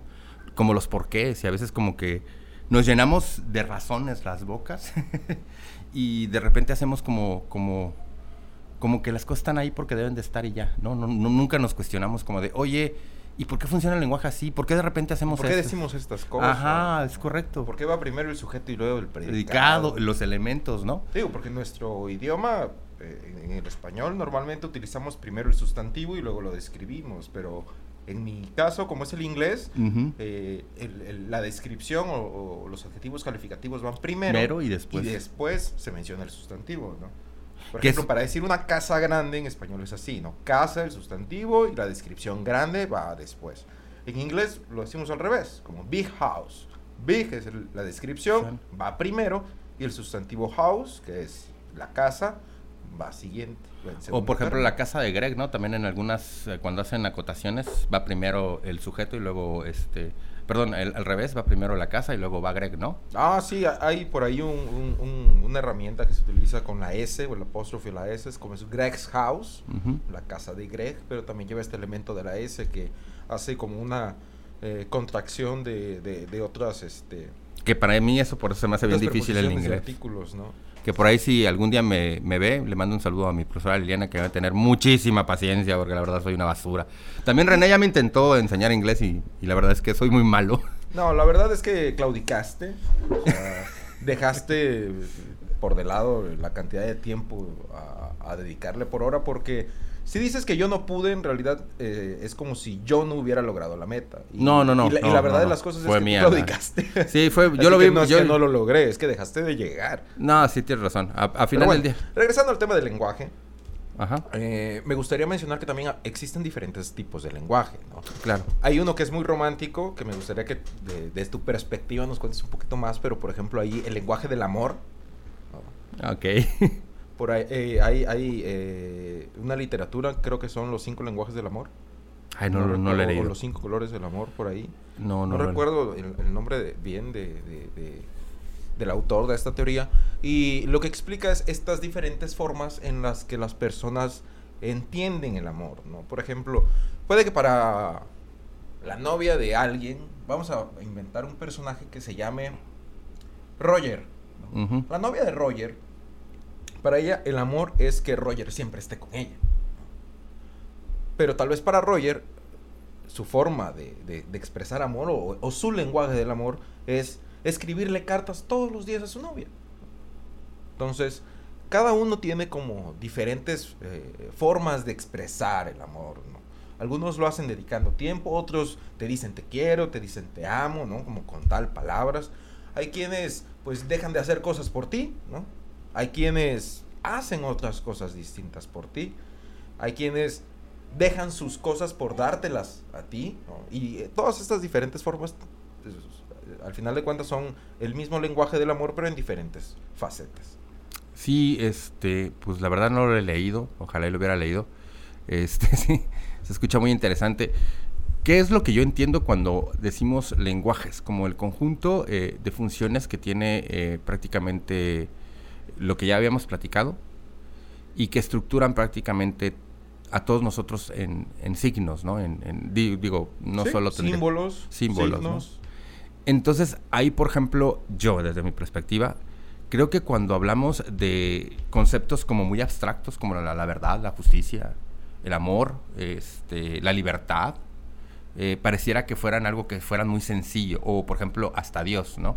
Sin embargo, la subjetividad de la construcción de cada uno de nosotros conforme a lo que oímos es muy distinta. Por ejemplo, yo le puedo decir a un hindú, ¿tú qué crees que es Dios? Y él se puede imaginar un elefante con brazos. Y estoy siendo muy, pero muy barbárico. Entonces siento que el, amor sí está como muy subjetivizado. Creo que es el, concepto que más ocupamos y más subjetivizamos. O sea, y lamentablemente a veces, por ejemplo, para poder entenderlo o para poder hacer algo al respecto, para hacer, por ejemplo, eh, estrategias para entender eh, algo que te duele dentro del amor, hay quienes intentan hacer diagnósticos a partir de clasificaciones. Se le hace mucho más sencillo, como hacemos como con la personalidad, ¿no? Entonces, a veces es más sencillo, por ejemplo, que digas las mujeres son de Venus y los hombres son de Marte. Eso nos daría explicar por qué somos diferentes. Sin embargo, eh, todas las mujeres y todos los hombres no tienen la misma perspectiva de Marte y de Venus, ¿no? O sea, como lo plantearía, por ejemplo, el autor, que tiene añísimos que no, no me acuerdo cómo cómo se llama, pero tiene añísimos que lo, que lo vi alguna vez. Creo que leí como la mitad y la verdad de ahí vi como que eran cosas muy, muy llanas a consecuencias de, de, de, este, platicar con personas, ¿no? Entonces, en este sentido, creo que eh, esos aspectos subjetivos hacen que las personas, por ejemplo, digan, para mí el amor puede ser este, el hecho de estar cómodamente con alguien mm, dándonos de cocotazos, ¿no? Y eso puede significar amor. Sí, claro, porque hay quienes, hay, hay mujeres en el caso de la violencia. Hombres y mujeres, que, Bueno, sí, también hay hombres que si no les pegan, su pareja no los quiere. O, o a veces están friegue y friegue y friegue con un tema y hasta cuando les gritan o, les pegan es cuando ya se calman y dicen, ah, pues es que sí, sí se preocupa, ¿no? Sí, sí me quiere, sí le importa. Y mira, generalmente ve entre compas, se ve como muy claro el marco. Por ejemplo, eh, le puedes decir a un compa, este, entre más lo quieras, le vas a poner el insulto más culero que puedas. Perdóname por la palabra, pero por ejemplo. Ya no eh, monetizó este video, gracias. Creo que no monetiza ninguno, sí. No. ya nos dijo producción que no. Bueno. Yo que esperaba una parte de las regalías, pero bueno. ¿Con ese lenguaje eso es? ¿Crees que lo mereces? Eh, con ese maldita sea. Pero imagínate este, cuando de repente llegas con un amigo y le dices, ¿qué onda, flaquito? ¿Cómo te va? Dices, este compa, ¿qué onda, no? O sea, algo quiere. Algo quiere, ¿no? Pero si le dices, ah, ¿qué onda, flaca? Flaca y, este, y escurrida, generalmente sientes que hay una más atención hacia, hacia ti. Esto estoy como muy particularizándolo, pero sin embargo, ese contexto violento puede ser que para alguien sea, ah, eso es como de super compas. Si alguien me va a hablar así de feo, es porque es, porque es, íntimo, ¿no? Por eso tenemos ese, nivel de, Porque no le voy a permitir que cualquier hijo de vecina me venga a decir así, o hasta apodos, ¿no?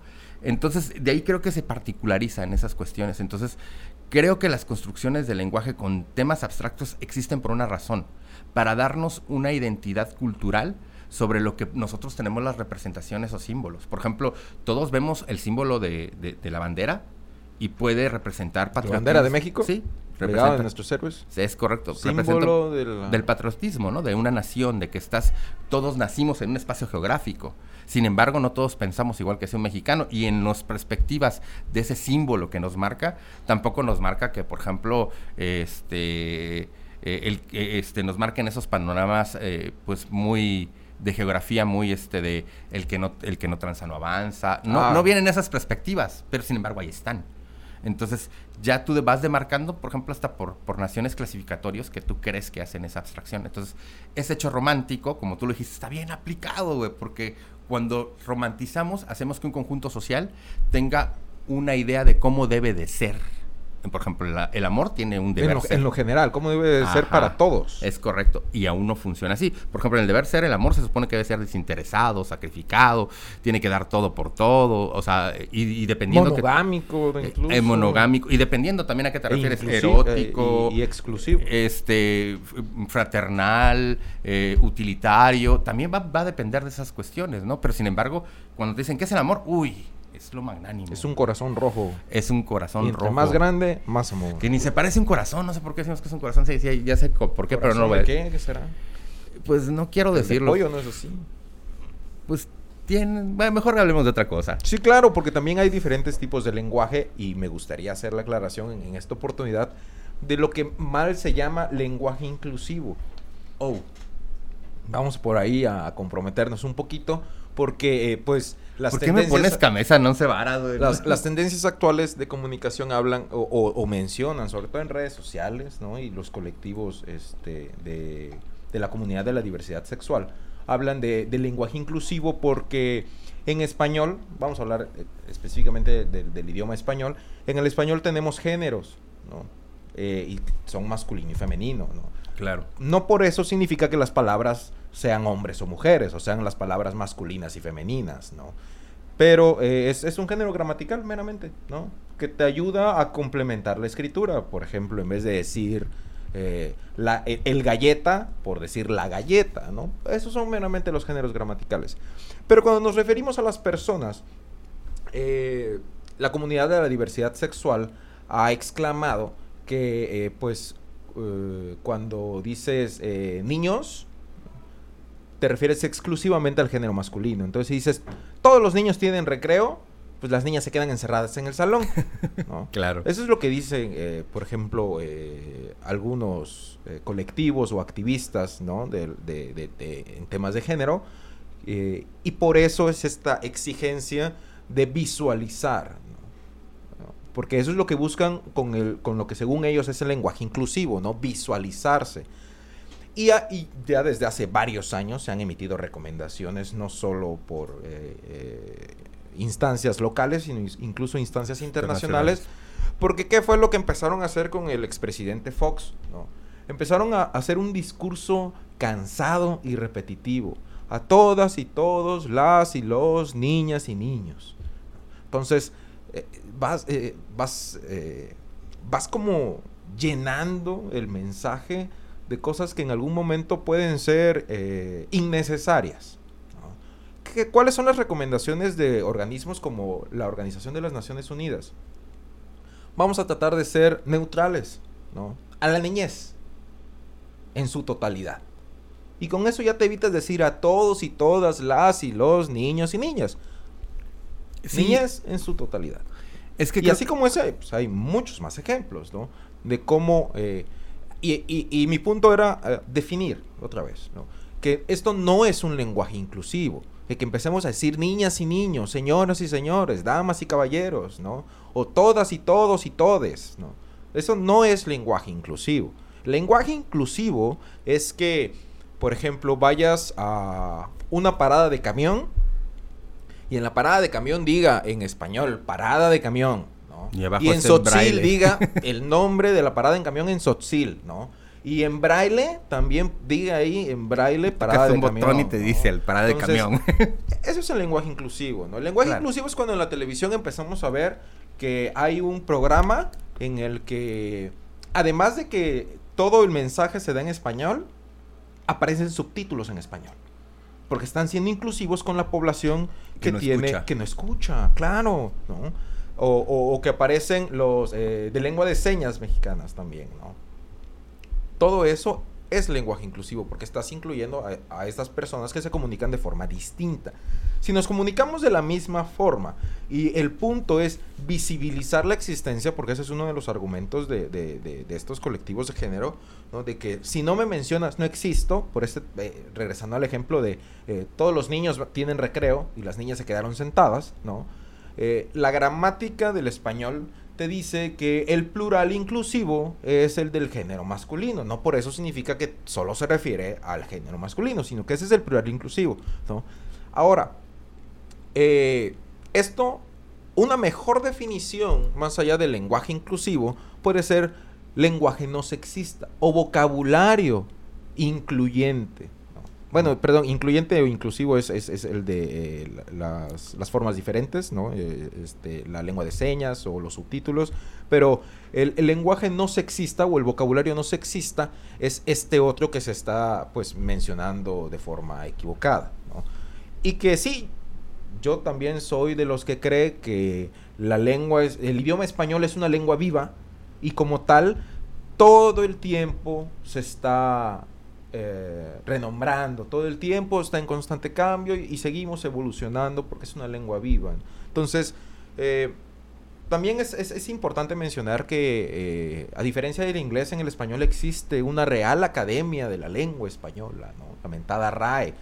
Que la RAE no termina diciendo qué es correcto o qué es incorrecto, porque el trabajo de la RAE es meramente tanto incluir en, lo que se conoce como el idioma español, incluir eh, la utilización de las palabras. Porque la RAE no te dice, ¿sabes qué? La palabra aiga es incorrecta. Porque con qué autoridad te pueden decir que es incorrecta si el 70% de la población dice aiga. O sea, es algo normalizado. Pero si vienen grupos minoritarios a decirte, no, es que a mí llámame en un, en, un, en un término neutral, ¿no? Y por eso quiero que me digas amigue, ¿no? Ah, bueno, está bien, ¿no? Amigue, porque así es como te gusta que se refieran a ti. Pero no eso significa que esté bien o que esté mal, sino esto va a ser aceptado en la medida de la cantidad de población que utilice estos términos. Claro. ¿sí? Más allá de decir, ah, pues está bien o está mal, o si existe o no existe. No, es eh, esta pues utilidad que le damos a las palabras. Porque si existen palabras que no utilizamos, bueno, pues como, como, para, qué? Pues ahí tienes el tema de la instrumentación del lenguaje, eh, que, que, como que lo formamos, por ejemplo, uh, ahorita que platicamos, a cada rato a veces demarcas muy bien palabras, como para mí. y cuando haces esas cuestiones, son como, por ejemplo, aguas. No vayas a utilizar un martillo para clavar para sacar un, tornillo, ¿no? Entonces es entendible, pero lo complicado con esto es que, por ejemplo, lamentablemente el lenguaje no funciona tan así como quisiéramos. Y hay un tema que, acabas de decir que es muy bueno. Eh, la función de nuestra comunicación en el lenguaje va a estar demarcada más o menos por la mayoría, lamentablemente. Eh, y a veces... No, es lamentable porque es democrático, o sea, es, sí, pero a veces puede ser violento. Por ejemplo, si digamos que todos los Ku Klux se unen y fueran un montón, serían más que nosotros y definitivamente empezarían a corretear negros, latinos y los que les caigan gordos, ¿no? O sea, a final del día habría que notar, por ejemplo, qué tanto es democrático bajo los acuerdos que podemos ir tomando del, uso del lenguaje. Por eso mismo creo que la RAE lo que hace es, en conforme a más funcionalidad tenga, más representatividad cultural tenga, pues está bien, pero el problema es que... Sí, y esa representatividad cultural se da en la cuota de la utilización de las palabras. Pero a veces hay un problema, hay un sesgo de popularidad y cuando la representación cultural es muy amplia, puede ser que a veces también igual sea impuesta como la gramática o sea impuesta como otras cuestiones que ahí se pueden quejar las más neutro que esto no es de poblaciones minoritarias, sin embargo, es, eh, yo creo, eh, una cuestión geográfica, de área geográfica. Cuando se empezó a popularizar el uso o la utilización de la palabra ocupo por necesito. O sea, le estábamos dando una utilización incorrecta a la palabra ocupo, porque como tal, ocupo es, es, es, que físicamente está pues eh, formando parte de un espacio o está siendo una herramienta en utilización y por eso la ocupo, ¿no? Pero no ocupo aire para vivir, mm. necesito aire para vivir. Sí, eh, pero te digo, eh, se me hace súper padre porque esto puede explicarse a cuando cantinfleamos, ¿no? Ya existe como un verbo, porque al final del día con el tiempo se utilizó demasiado. O como el chorear también. Pero te digo, el problema del sesgo de popularidad va a generar que también igual, que ahí le compro la idea a las luchas, eh, a las luchas de todo tipo, ¿no? Le compro la idea de que de repente no están visibles. Porque, no están en el discurso. Es correcto, el discurso los está haciendo un lado, no los está incluyendo realmente. Y puede entrar todavía el tema de que ellos quieran buscar una solución a veces lo que a mí, por ejemplo, me puede pegar. Es justamente el tema de las recomendaciones, porque te dicen a todas y todas las ciudadanos y ciudadanas. Entonces, ¿por qué no utilizar cosas neutras como a los pobladores? Sí, es que entiendo. O a la ciudadanía. Entiendo tu punto porque en esta función específica eh, teníamos que abogar a la navaja de Ockham. Entre más simple sea, mejor. O sea, si yo te voy a decir, oye, tengo que incluir y decir. Eso se llama economía del lenguaje. Es correcto. Es economía del lenguaje. No es necesario repetir tantas cosas cuando hay formas más simples. Para generalizar. Para generalizar sin perder eh, eh, el, en este caso el, mensaje, sin, sin que se te salga alguien de las manos. Porque, por ejemplo, en, el caso ahora de las poblaciones minoritarias y la comunidad no binaria, ¿no? si dices a las y los ciudadanos y ciudadanas, ¿dónde dejaste a los, a los no binarios? Sí, lo sé, lo sé. Es muy complicado. Entonces, a los ne sí, o sea, ¿cómo decían? A los ciudadanos, o sea, a la ciudadanía. Pero eso sí, tienen que haber propuestas de solución. Al pueblo. Porque digo, no es nuevo. Eh, eh, yo creo que sale desde esta función. Yo no lo entiendo mucho. La verdad es que le preguntas a alguien muy neófito y muy ignorante en ese tema. Pero lo veo mucho en la función, por ejemplo, eh, de hace 50 años cuando compré alguna vez un libro, por ejemplo, de historia, ¿no? Antes decía historia del hombre, ¿no? Como tal, el discurso estaba plagado de una situación en la cual demarcaba más hacia una función, ¿no? Y en ese momento es impuesto y totalmente relega a todos los demás que pudieran haber. Y entiendo que en ese momento pues alguien brinca y te diga, oye, dentro de la ciencia, de la historia, no existo como mujer, por ejemplo, un decir, ¿no? Y ahí en ese apartado, pues podemos pelear eso. O sea, puede pelear la persona que siente que está fuera de, ese plano, pues esa idea. Pero antes de llegar a ese punto, tuvo que haber peleado también sus derechos, tuvo que haber ganado mucho más luchas y manifestaciones. Lamentablemente, cuando a veces quieres como imponerlas, puedes caer en el mismo detalle que está cayendo tu impositor. Entonces, aquí la formulación sería como ir haciendo como los patrones de, construcción para que la gente esté educada y esté sensible ante eso. No, y, y, lo normalizas. Lo normalizas en la medida de que también se va utilizando. Porque yo recuerdo, y siendo sinceros, hace algún tiempo sí me parecía gracioso el, el escuchar, por ejemplo, abrazas, ¿no? El Munda, la Universa, cosas así, pero conforme va pasando el tiempo, lo vas normalizando, ¿no? Y, tal vez, mm, bueno, y, no es que se le vaya quitando lo, lo gracioso, pero lo vamos entendiendo con normalidad, ¿no? Y deja de ser un chiste para ser solo parte del mensaje. Ok. Sí, este, pasa muchísimo. ¿Qué te parece? Ya nos queda poco tiempo. Vámonos a las recomendaciones. ¿Con cuál comenzamos? ¿Con Arrival? ¿Tienes la imagen de Arrival? Arrival. Arrival. Arrival. Esta es una recomendación, porque tus recomendaciones son de libros y películas. Yo la verdad no, le, no he leído muchos libros al respecto. Bueno, sí, unos cuantos este, al respecto. Pero eh, esta película de Arrival era la que te comentaba acerca de la llegada de unos eh, alienígenas, una nave espacial y, a, nuestro planeta Tierra. ¿no? Y pues este, ahí la imagen. Aquí está, ahí está. Aquí. Bueno, los que están en la radio escuchándonos, eh, es, este, los, lo está diciendo prácticamente muy bien René, es acerca de una, una civilización alienígena que nos visita, ¿no? Si llega una nave espacial y por ahí, este, pues hay contacto con los humanos, ¿no? Los humanos se acercan y ellos empiezan a comunicar, pero con símbolos. Y es ahí donde empiezan a llamar a una serie de especialistas en lingüística que van descifrando los símbolos conforme, con base a los estímulos que les van presentando a estas formas de vida distintas, porque eh, no son los alienígenas que acostumbramos a ver en la serie de, de, los expedientes secretos X, o, de, otros que tienen el área 51, sino estos o los de eh, Starship Troopers. Yo creo que es, es más como como los que vimos Venom, ¿no? Este simbionte que es como una plasta, o los que vimos La Mancha Voraz hace como 30 años. Este, es como esta masa, ¿no? Negra, eh, amorfa, que dependiendo lo que esté comunicando, es justamente la forma y los símbolos que va creando. Entonces, este, es, es una película muy interesante acerca de cómo, pues, la raza humana, este, a través de una lingüista, pues empieza a descifrar un mensaje que es el que traen estos seres de otro planeta.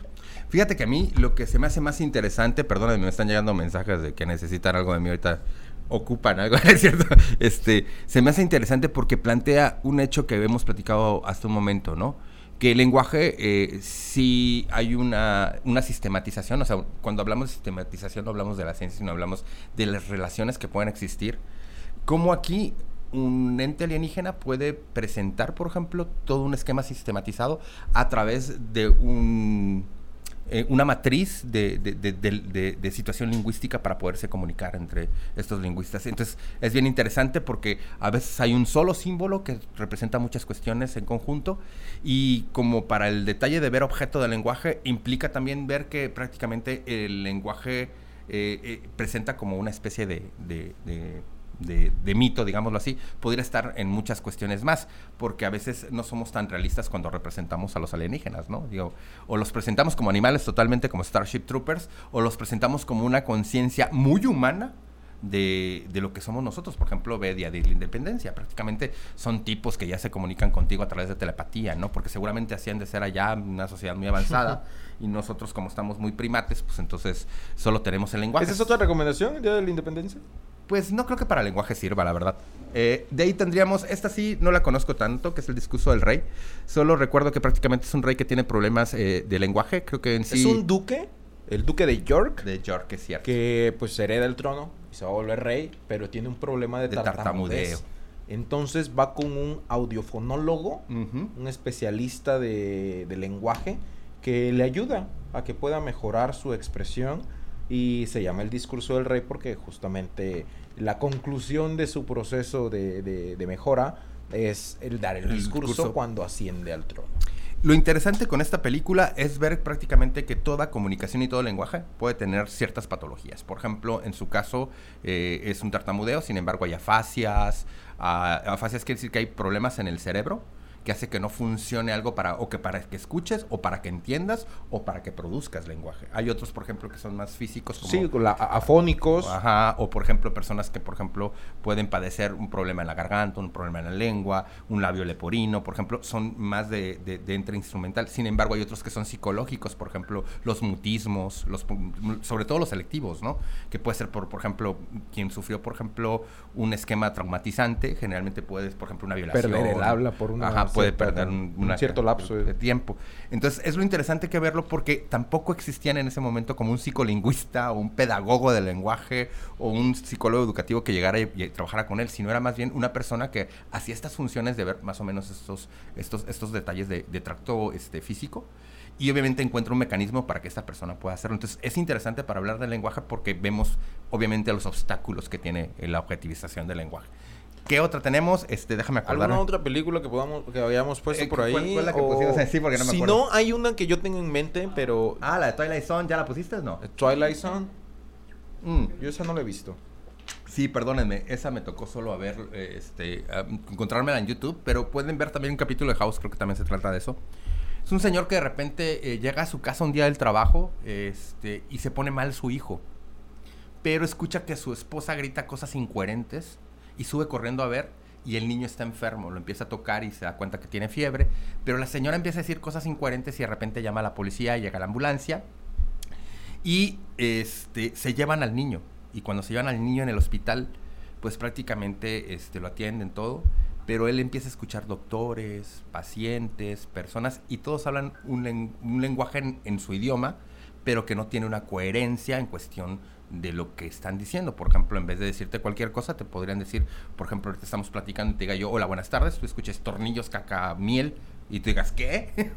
Ah. Entonces, la especificación de esto puede referirse, por ejemplo, en House a una fascia de contenido neurológico, o sea, un daño neurológico en el área de Bernic o en el área de, de Broca. Sin embargo, aquí te hacen plantear que es un hecho en el cual prácticamente al entrar en esta situación puede ser que formuló un, universo alterno en el cual prácticamente no puede entender todo y que el del problema es el Señor, ¿no?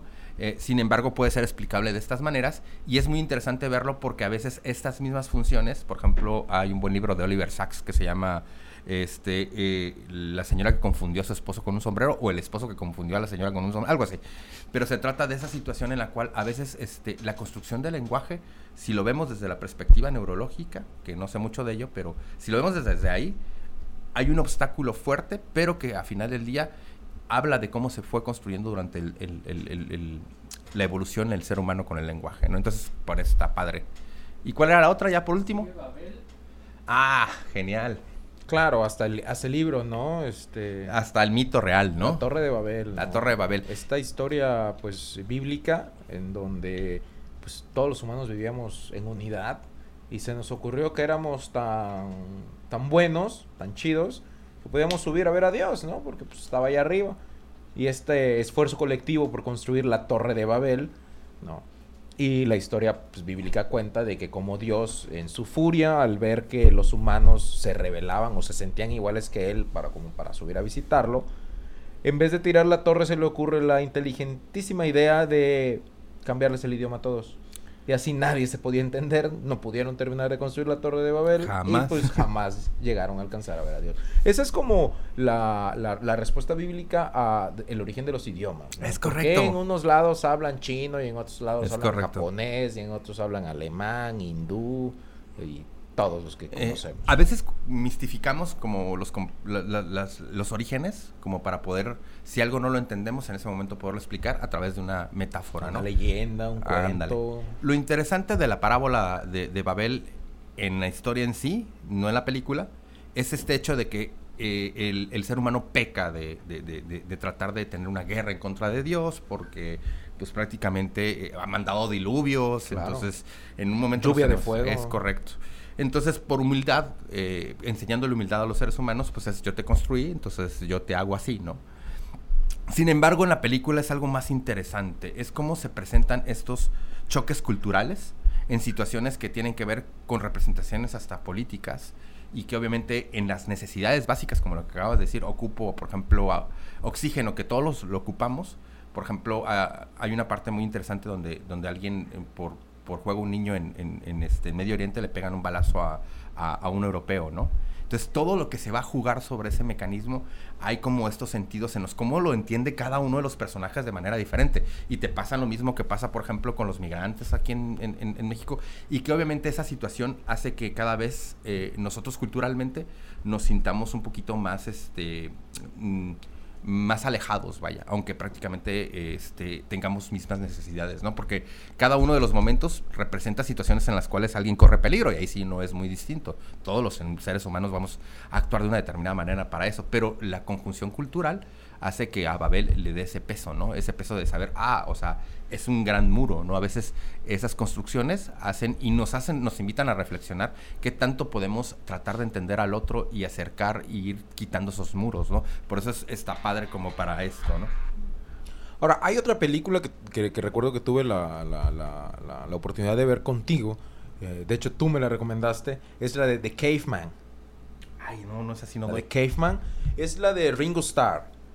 Es una película de Ringo Ah, Starr. el cavernícola, El sí, cavernícola. genial. Es una película en donde no hay diálogos. Bueno, sí hay diálogos, pero todos son este, gesticulaciones.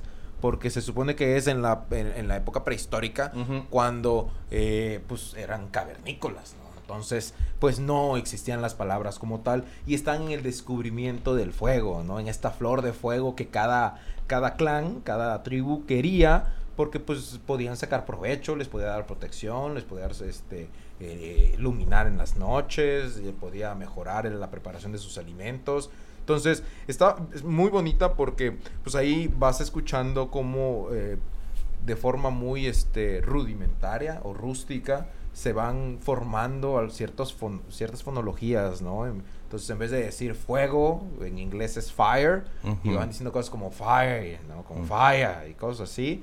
Este, creo que a, a- otro humano que encuentra otro cavernícola le empieza a decir algo como, como friend, como amigo, una cosa así.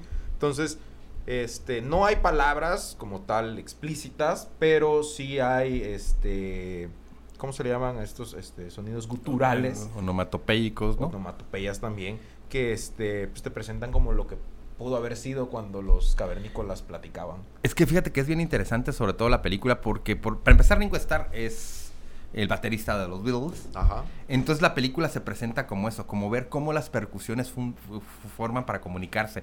Entonces hasta cuando dicen utuk, uk, ula, eh, eh, son como muy monosilábicas, pero aún así tienen ese juego de jugar como a esto de las, de las De los percusiones. sonidos de percusión. Entonces es como padre, pero entra en la comedia. Obviamente hay momentos en los cuales hasta Claro. eh, salen como estructuraciones de la sociedad que no existen, pero está padre. No es como que lo más cercano a ver como, pero es buenísima. La verdad es buenísima porque primero te ríes, segundo ves como esos parámetros en los cuales este pues te puedes imaginar, a lo mejor no el cavernícola como debería de ser, pero sí te puedes imaginar como la intención a través de la comedia de cómo, cómo, este, cómo se puede saber ese origen. Muy buena película, muy buena recomendación. Y esto me recuerda, antes que me olvide, de mandarle un saludo a mi querido Daniel, porque a mí la primera vez que la vi la película me la recomendó su papá. Ah, pues ahí está, herencia. Entonces, Saludos. Daniel por ahí me mandó un mensajito que si al ratito nos veíamos, entonces le mando un saludo enorme. Creo que mm, se me va a hacer un poco complicado, tengo al ratito este, un poquito de pacientes, pero saludos a él, saludo a las personas que nos están escuchando. Muchas gracias. Casi no hemos volteado a ver el mensajero, así que no sé cómo nos está yendo con eso. Nada más tu- tuvimos dos mensajes así. Así como que me importa. bueno, entonces ya pasando eso, pasemos, digo, de música no sé mucho qué decir del lenguaje. Pues toda la música Es un lenguaje. Es un lenguaje. Entonces toda la música te comunica algo.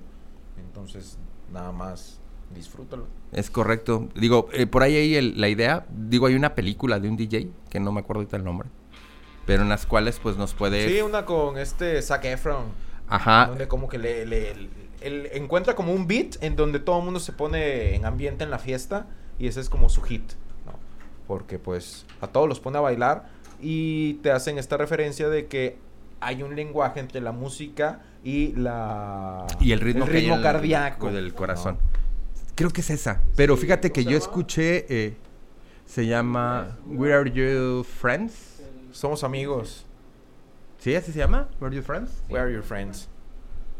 No estoy seguro si sea ese. Bueno, Sí, sí, sí, sí, yo nada más esa. he visto el pedacito este que me está comentando René, que es muy importante, sobre todo porque eh, se cree que prácticamente el corazón de mamá nos recuerda muchísimo. a Oh, mira, de también música. podemos recomendar la, el- la película de Eugenio Derbez que ganó el Oscar.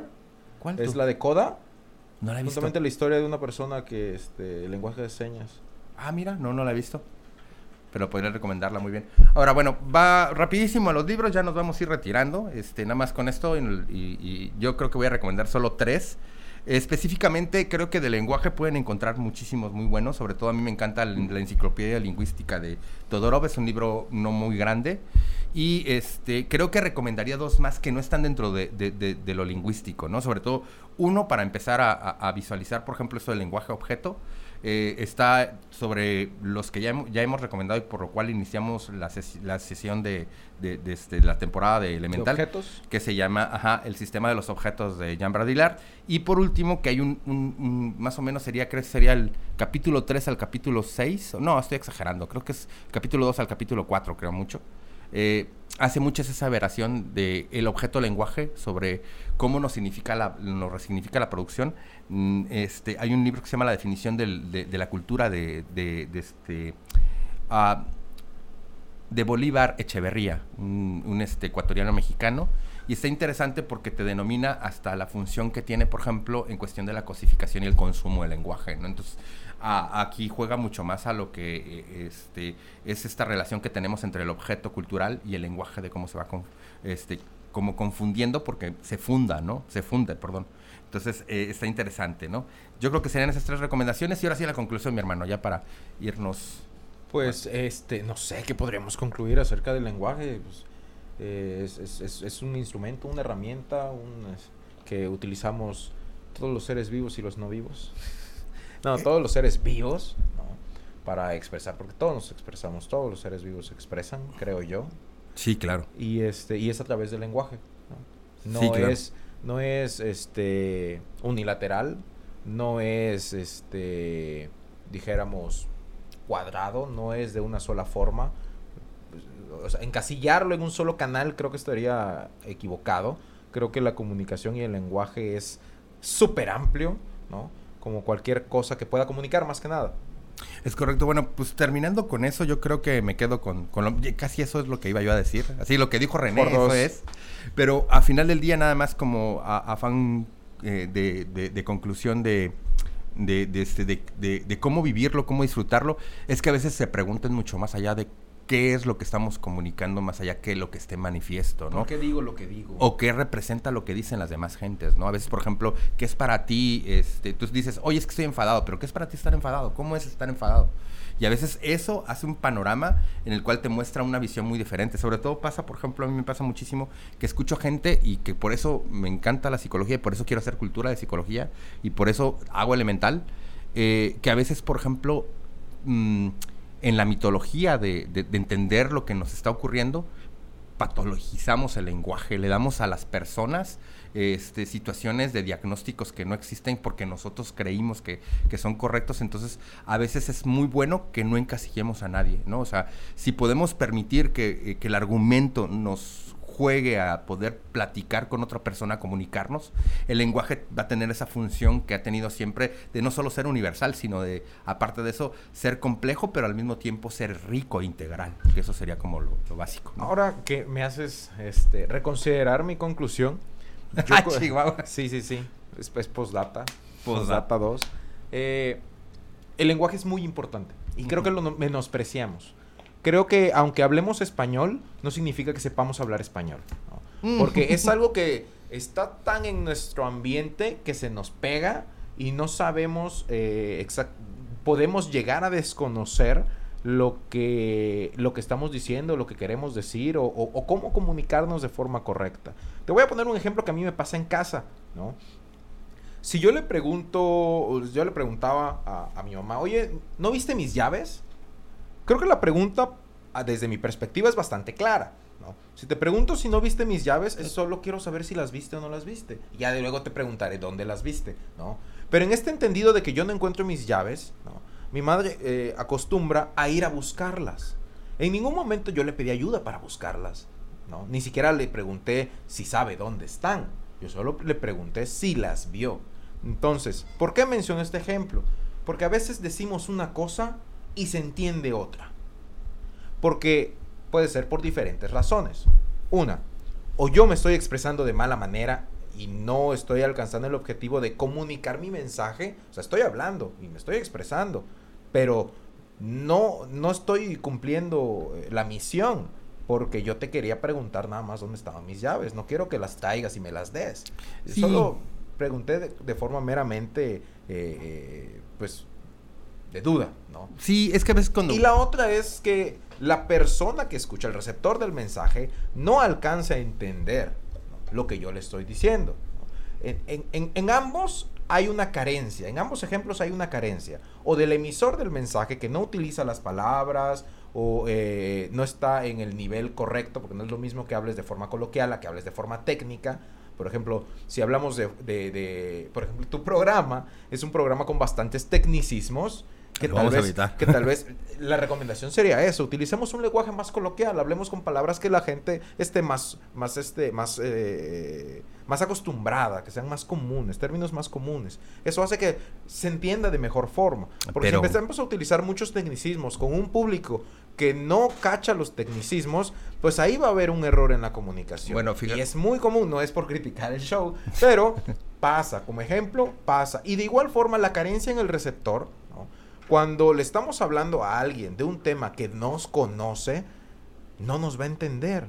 Entonces ahí hay una carencia de información eh, por parte del receptor. O puede haber una carencia de conocimiento, de uso de las palabras del emisor del mensaje. Entonces, es muy importante, eh, sobre todo para, personas como, como, tú y como yo, que, que comunicamos un poquito, el que nos, el, que busquemos la profesionalización, el, que, el que sepamos lo que estamos diciendo, no solo nosotros, vendedores, maestros, eh, todas aquellas personas que, que, que, le dan un discurso a la gente, no conferencistas, talleristas, es importante que se tomen eh, en serio eh, la, la relevancia del lenguaje y del buen uso del lenguaje para que sus mensajes puedan ser claros. ¿no? Y por el otro lado, entre más eh, cercanía y más importancia le demos al, lenguaje, también va a ser más fácil que como receptor podamos entender con amplitud lo que el otro dice. Ok. Pues bueno, lo dejamos ahí. Yo iba como decirte, pues lo que no estoy de acuerdo, pero creo que ya es algo tarde, ya son casi las cuatro y media y cuando no estés voy a mal hablar de ti. No, es cierto. Perfecto. no es cierto. Pues rápido si quieres nada más. Este, de hecho, creo que la, intención de que el lenguaje sea un instrumento no, no tiene por qué hacer de menos un tecnicismo, ¿no? Creo que la gente que nos escucha, este, no voy a infravalorar al, escucha promedio, a, a toda la gente que nos escucha. Entonces, no, no voy a hacerla de menos a la gente que va a buscar el programa Y obviamente habrá gente que no le guste. Por ejemplo, eh, yo no sé de física cuántica y no me hace tonto. No sé de economía y no me hace tonto. Obviamente tengo que entender y buscarle. Y si quiero entender ese tema, pues obviamente como herramienta no vamos a ocupar, como dijimos hace rato, un clavo para sacar un tornillo. Eso es lo único. De ahí fuera, eh, todo lo demás me parece que estamos en la misma base, nada más que creo que es muy humano la carencia del lenguaje, la falta en el lenguaje. Es muy humano porque si no, no habría como el desarrollo de seguir construyendo la lengua. Ni el lenguaje, perdón, el lenguaje. Porque la lengua ya nos referimos a, solo el español o nos referimos a, un aspecto eh, este, especializado, ¿no? Entonces, sí es muy cierto que eso sí, tenemos que buscar como las maneras en las cuales se entienda mejor sobre todo si nos dedicamos a tratar de hacer divulgación. A dar un mensaje. Es correcto, a tratar de hacer divulgación, porque obviamente también igual no te creas, no, o sea, eh, sí, porque yo no le voy a pedir al público, público, entiéndame. Es correcto. Yo me voy a preparar para que el público me entienda, pero ese es un trabajo personal. Pero es muy importante, por ejemplo, que siempre habrá un momento en que alguien no, o no te explicaste bien o no lo haya entendido bien y que exista, por ejemplo, esa retroalimentación constante. Claro. Siempre va a estar como... en cualquier tema. Entonces, eso es lo, padre del lenguaje y eso es lo que va a llenar bastante. Entonces, eh, eh, en un momento dado, en, en, tienes razón, en un conferencista, en un maestro, ya tiene que ver su target, ¿no? Ya tiene que ver como a su público que va a siempre, dirigir. Siempre, cualquier persona que va a hablar en público tiene que tener bien claro quién es el público, a quién le está hablando, quién va a recibir el mensaje, qué vas a decir en tu mensaje son primicias. De sí, sin embargo, creo que, te digo, los tecnicismos no son malos. Porque sí, estás hablando para un público que conoce los tecnicismos. Sí, claro, pero por ejemplo, sí es básico, por ejemplo, saber de dónde viene un discurso y no te lo va a poder dar otra cosa que el, el tecnicismo. Si lo ves como una cuestión que, ah, es que quiere hablar rimbombante, no, a veces, por ejemplo, entender, por ejemplo, conducta y comportamiento en mi área, son cuestiones que... No Bien diferenciadas. Ah, es correcto. Sí, entonces tú y yo podemos tener una plática muy amena y, utilizarlo para el mismo ejemplo, ¿no? Conducta. Y cuando me refiero a esto es porque tiene una base en la cual, por ejemplo, tiene un actuar mío, ¿no? Entonces por eso yo tengo que definir bien desde qué perspectiva estoy, estoy, estoy trabajando, ¿no? Desde dónde estoy hablando, ¿no?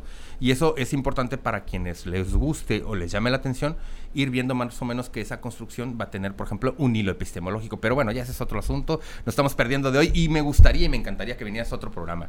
Me encantaría. cuando te dejas ya invitar para todos los días, Ne? Vamos a revisar la agenda. A la bestia. Perdónenme. bueno, pues muchas gracias por venir, hermano. La verdad es que siempre disfruto las pláticas. Digo, eh, creo que hoy, este, lamentablemente, eh, eh, el tiempo nos comió. creo que nos, nos, este, nos tenemos... La ambición. Yo creo. Yo creo. Yo creo que eso es a los dos hasta la fecha nos anda metiendo en camisa de once horas. Así que les este, dejamos pues un gran saludo, provechito, ya son las 4 de la tarde, ya habrán comido. Entonces espero que nos vuelvan a escuchar en el próximo Elemental. ya se acerca, creo que en dos semanas, tres semanas más, este, vamos a hablar sobre el objeto sexual. Entonces, este, la próxima semana Hay una canción muy buena de los Cafres que se llama. Sí, el objeto, sexual. Entonces, este, vamos a referirnos sobre eh, eh, cuál va a ser el programa en las redes sociales de la próxima semana, sobre todo para que pues puedan caernos como invitados y a ver si quieres otra vez te dejas invitar. No sé mucho del tema y luego la riego, entonces parte de la responsabilidad de decir algo es si no sabes de lo que vas a hablar, no lo digas. Ok, ok, ok. No hables. Yo creo que... Así que desconozco mucho del tema. No, yo no te quería invitar para ese... Ese no, no, tanto... O sea, estoy viendo porque ya lo había anunciado antes, entonces creo que se va. Yo estaba pensando más como, como, como, por ejemplo... ¿Cómo quedaría si te retractas de tus palabras también, mira? Pues, pues si ya lo dijiste, pues ya hablaste, ya dijiste que eso va a ser, está bien, ya. Ah, no, espérame es por la invitación a la gente. Te lo te digo. este, eh, te iba a invitar a, Hazle honor a tus palabras. No, a, hacer más o menos un programa sobre, no sé, emprendimiento, cosas de ese estilo. me gustaría. ese sí lo sé. Eh, por eso decía. Eso Sí hablo. Entonces, ¿Te dejas invitarla? Pues, claro. órale, perfecto, ya está, entonces hay que planearlo. Nos estamos viendo la próxima semana. Gracias por ver Elemental. Y bueno, despídete, mi querido amigo René. Pues gracias a ti, Gil, por invitarme, por darme el espacio. Gracias a la producción. Gracias a Amistad FM por siempre ser hospitalarios con su servidor. Y este, pues un gusto. Nos vemos aquí luego. Órale, ya está. Pues hasta luego, que pasen excelente tarde. Adiós.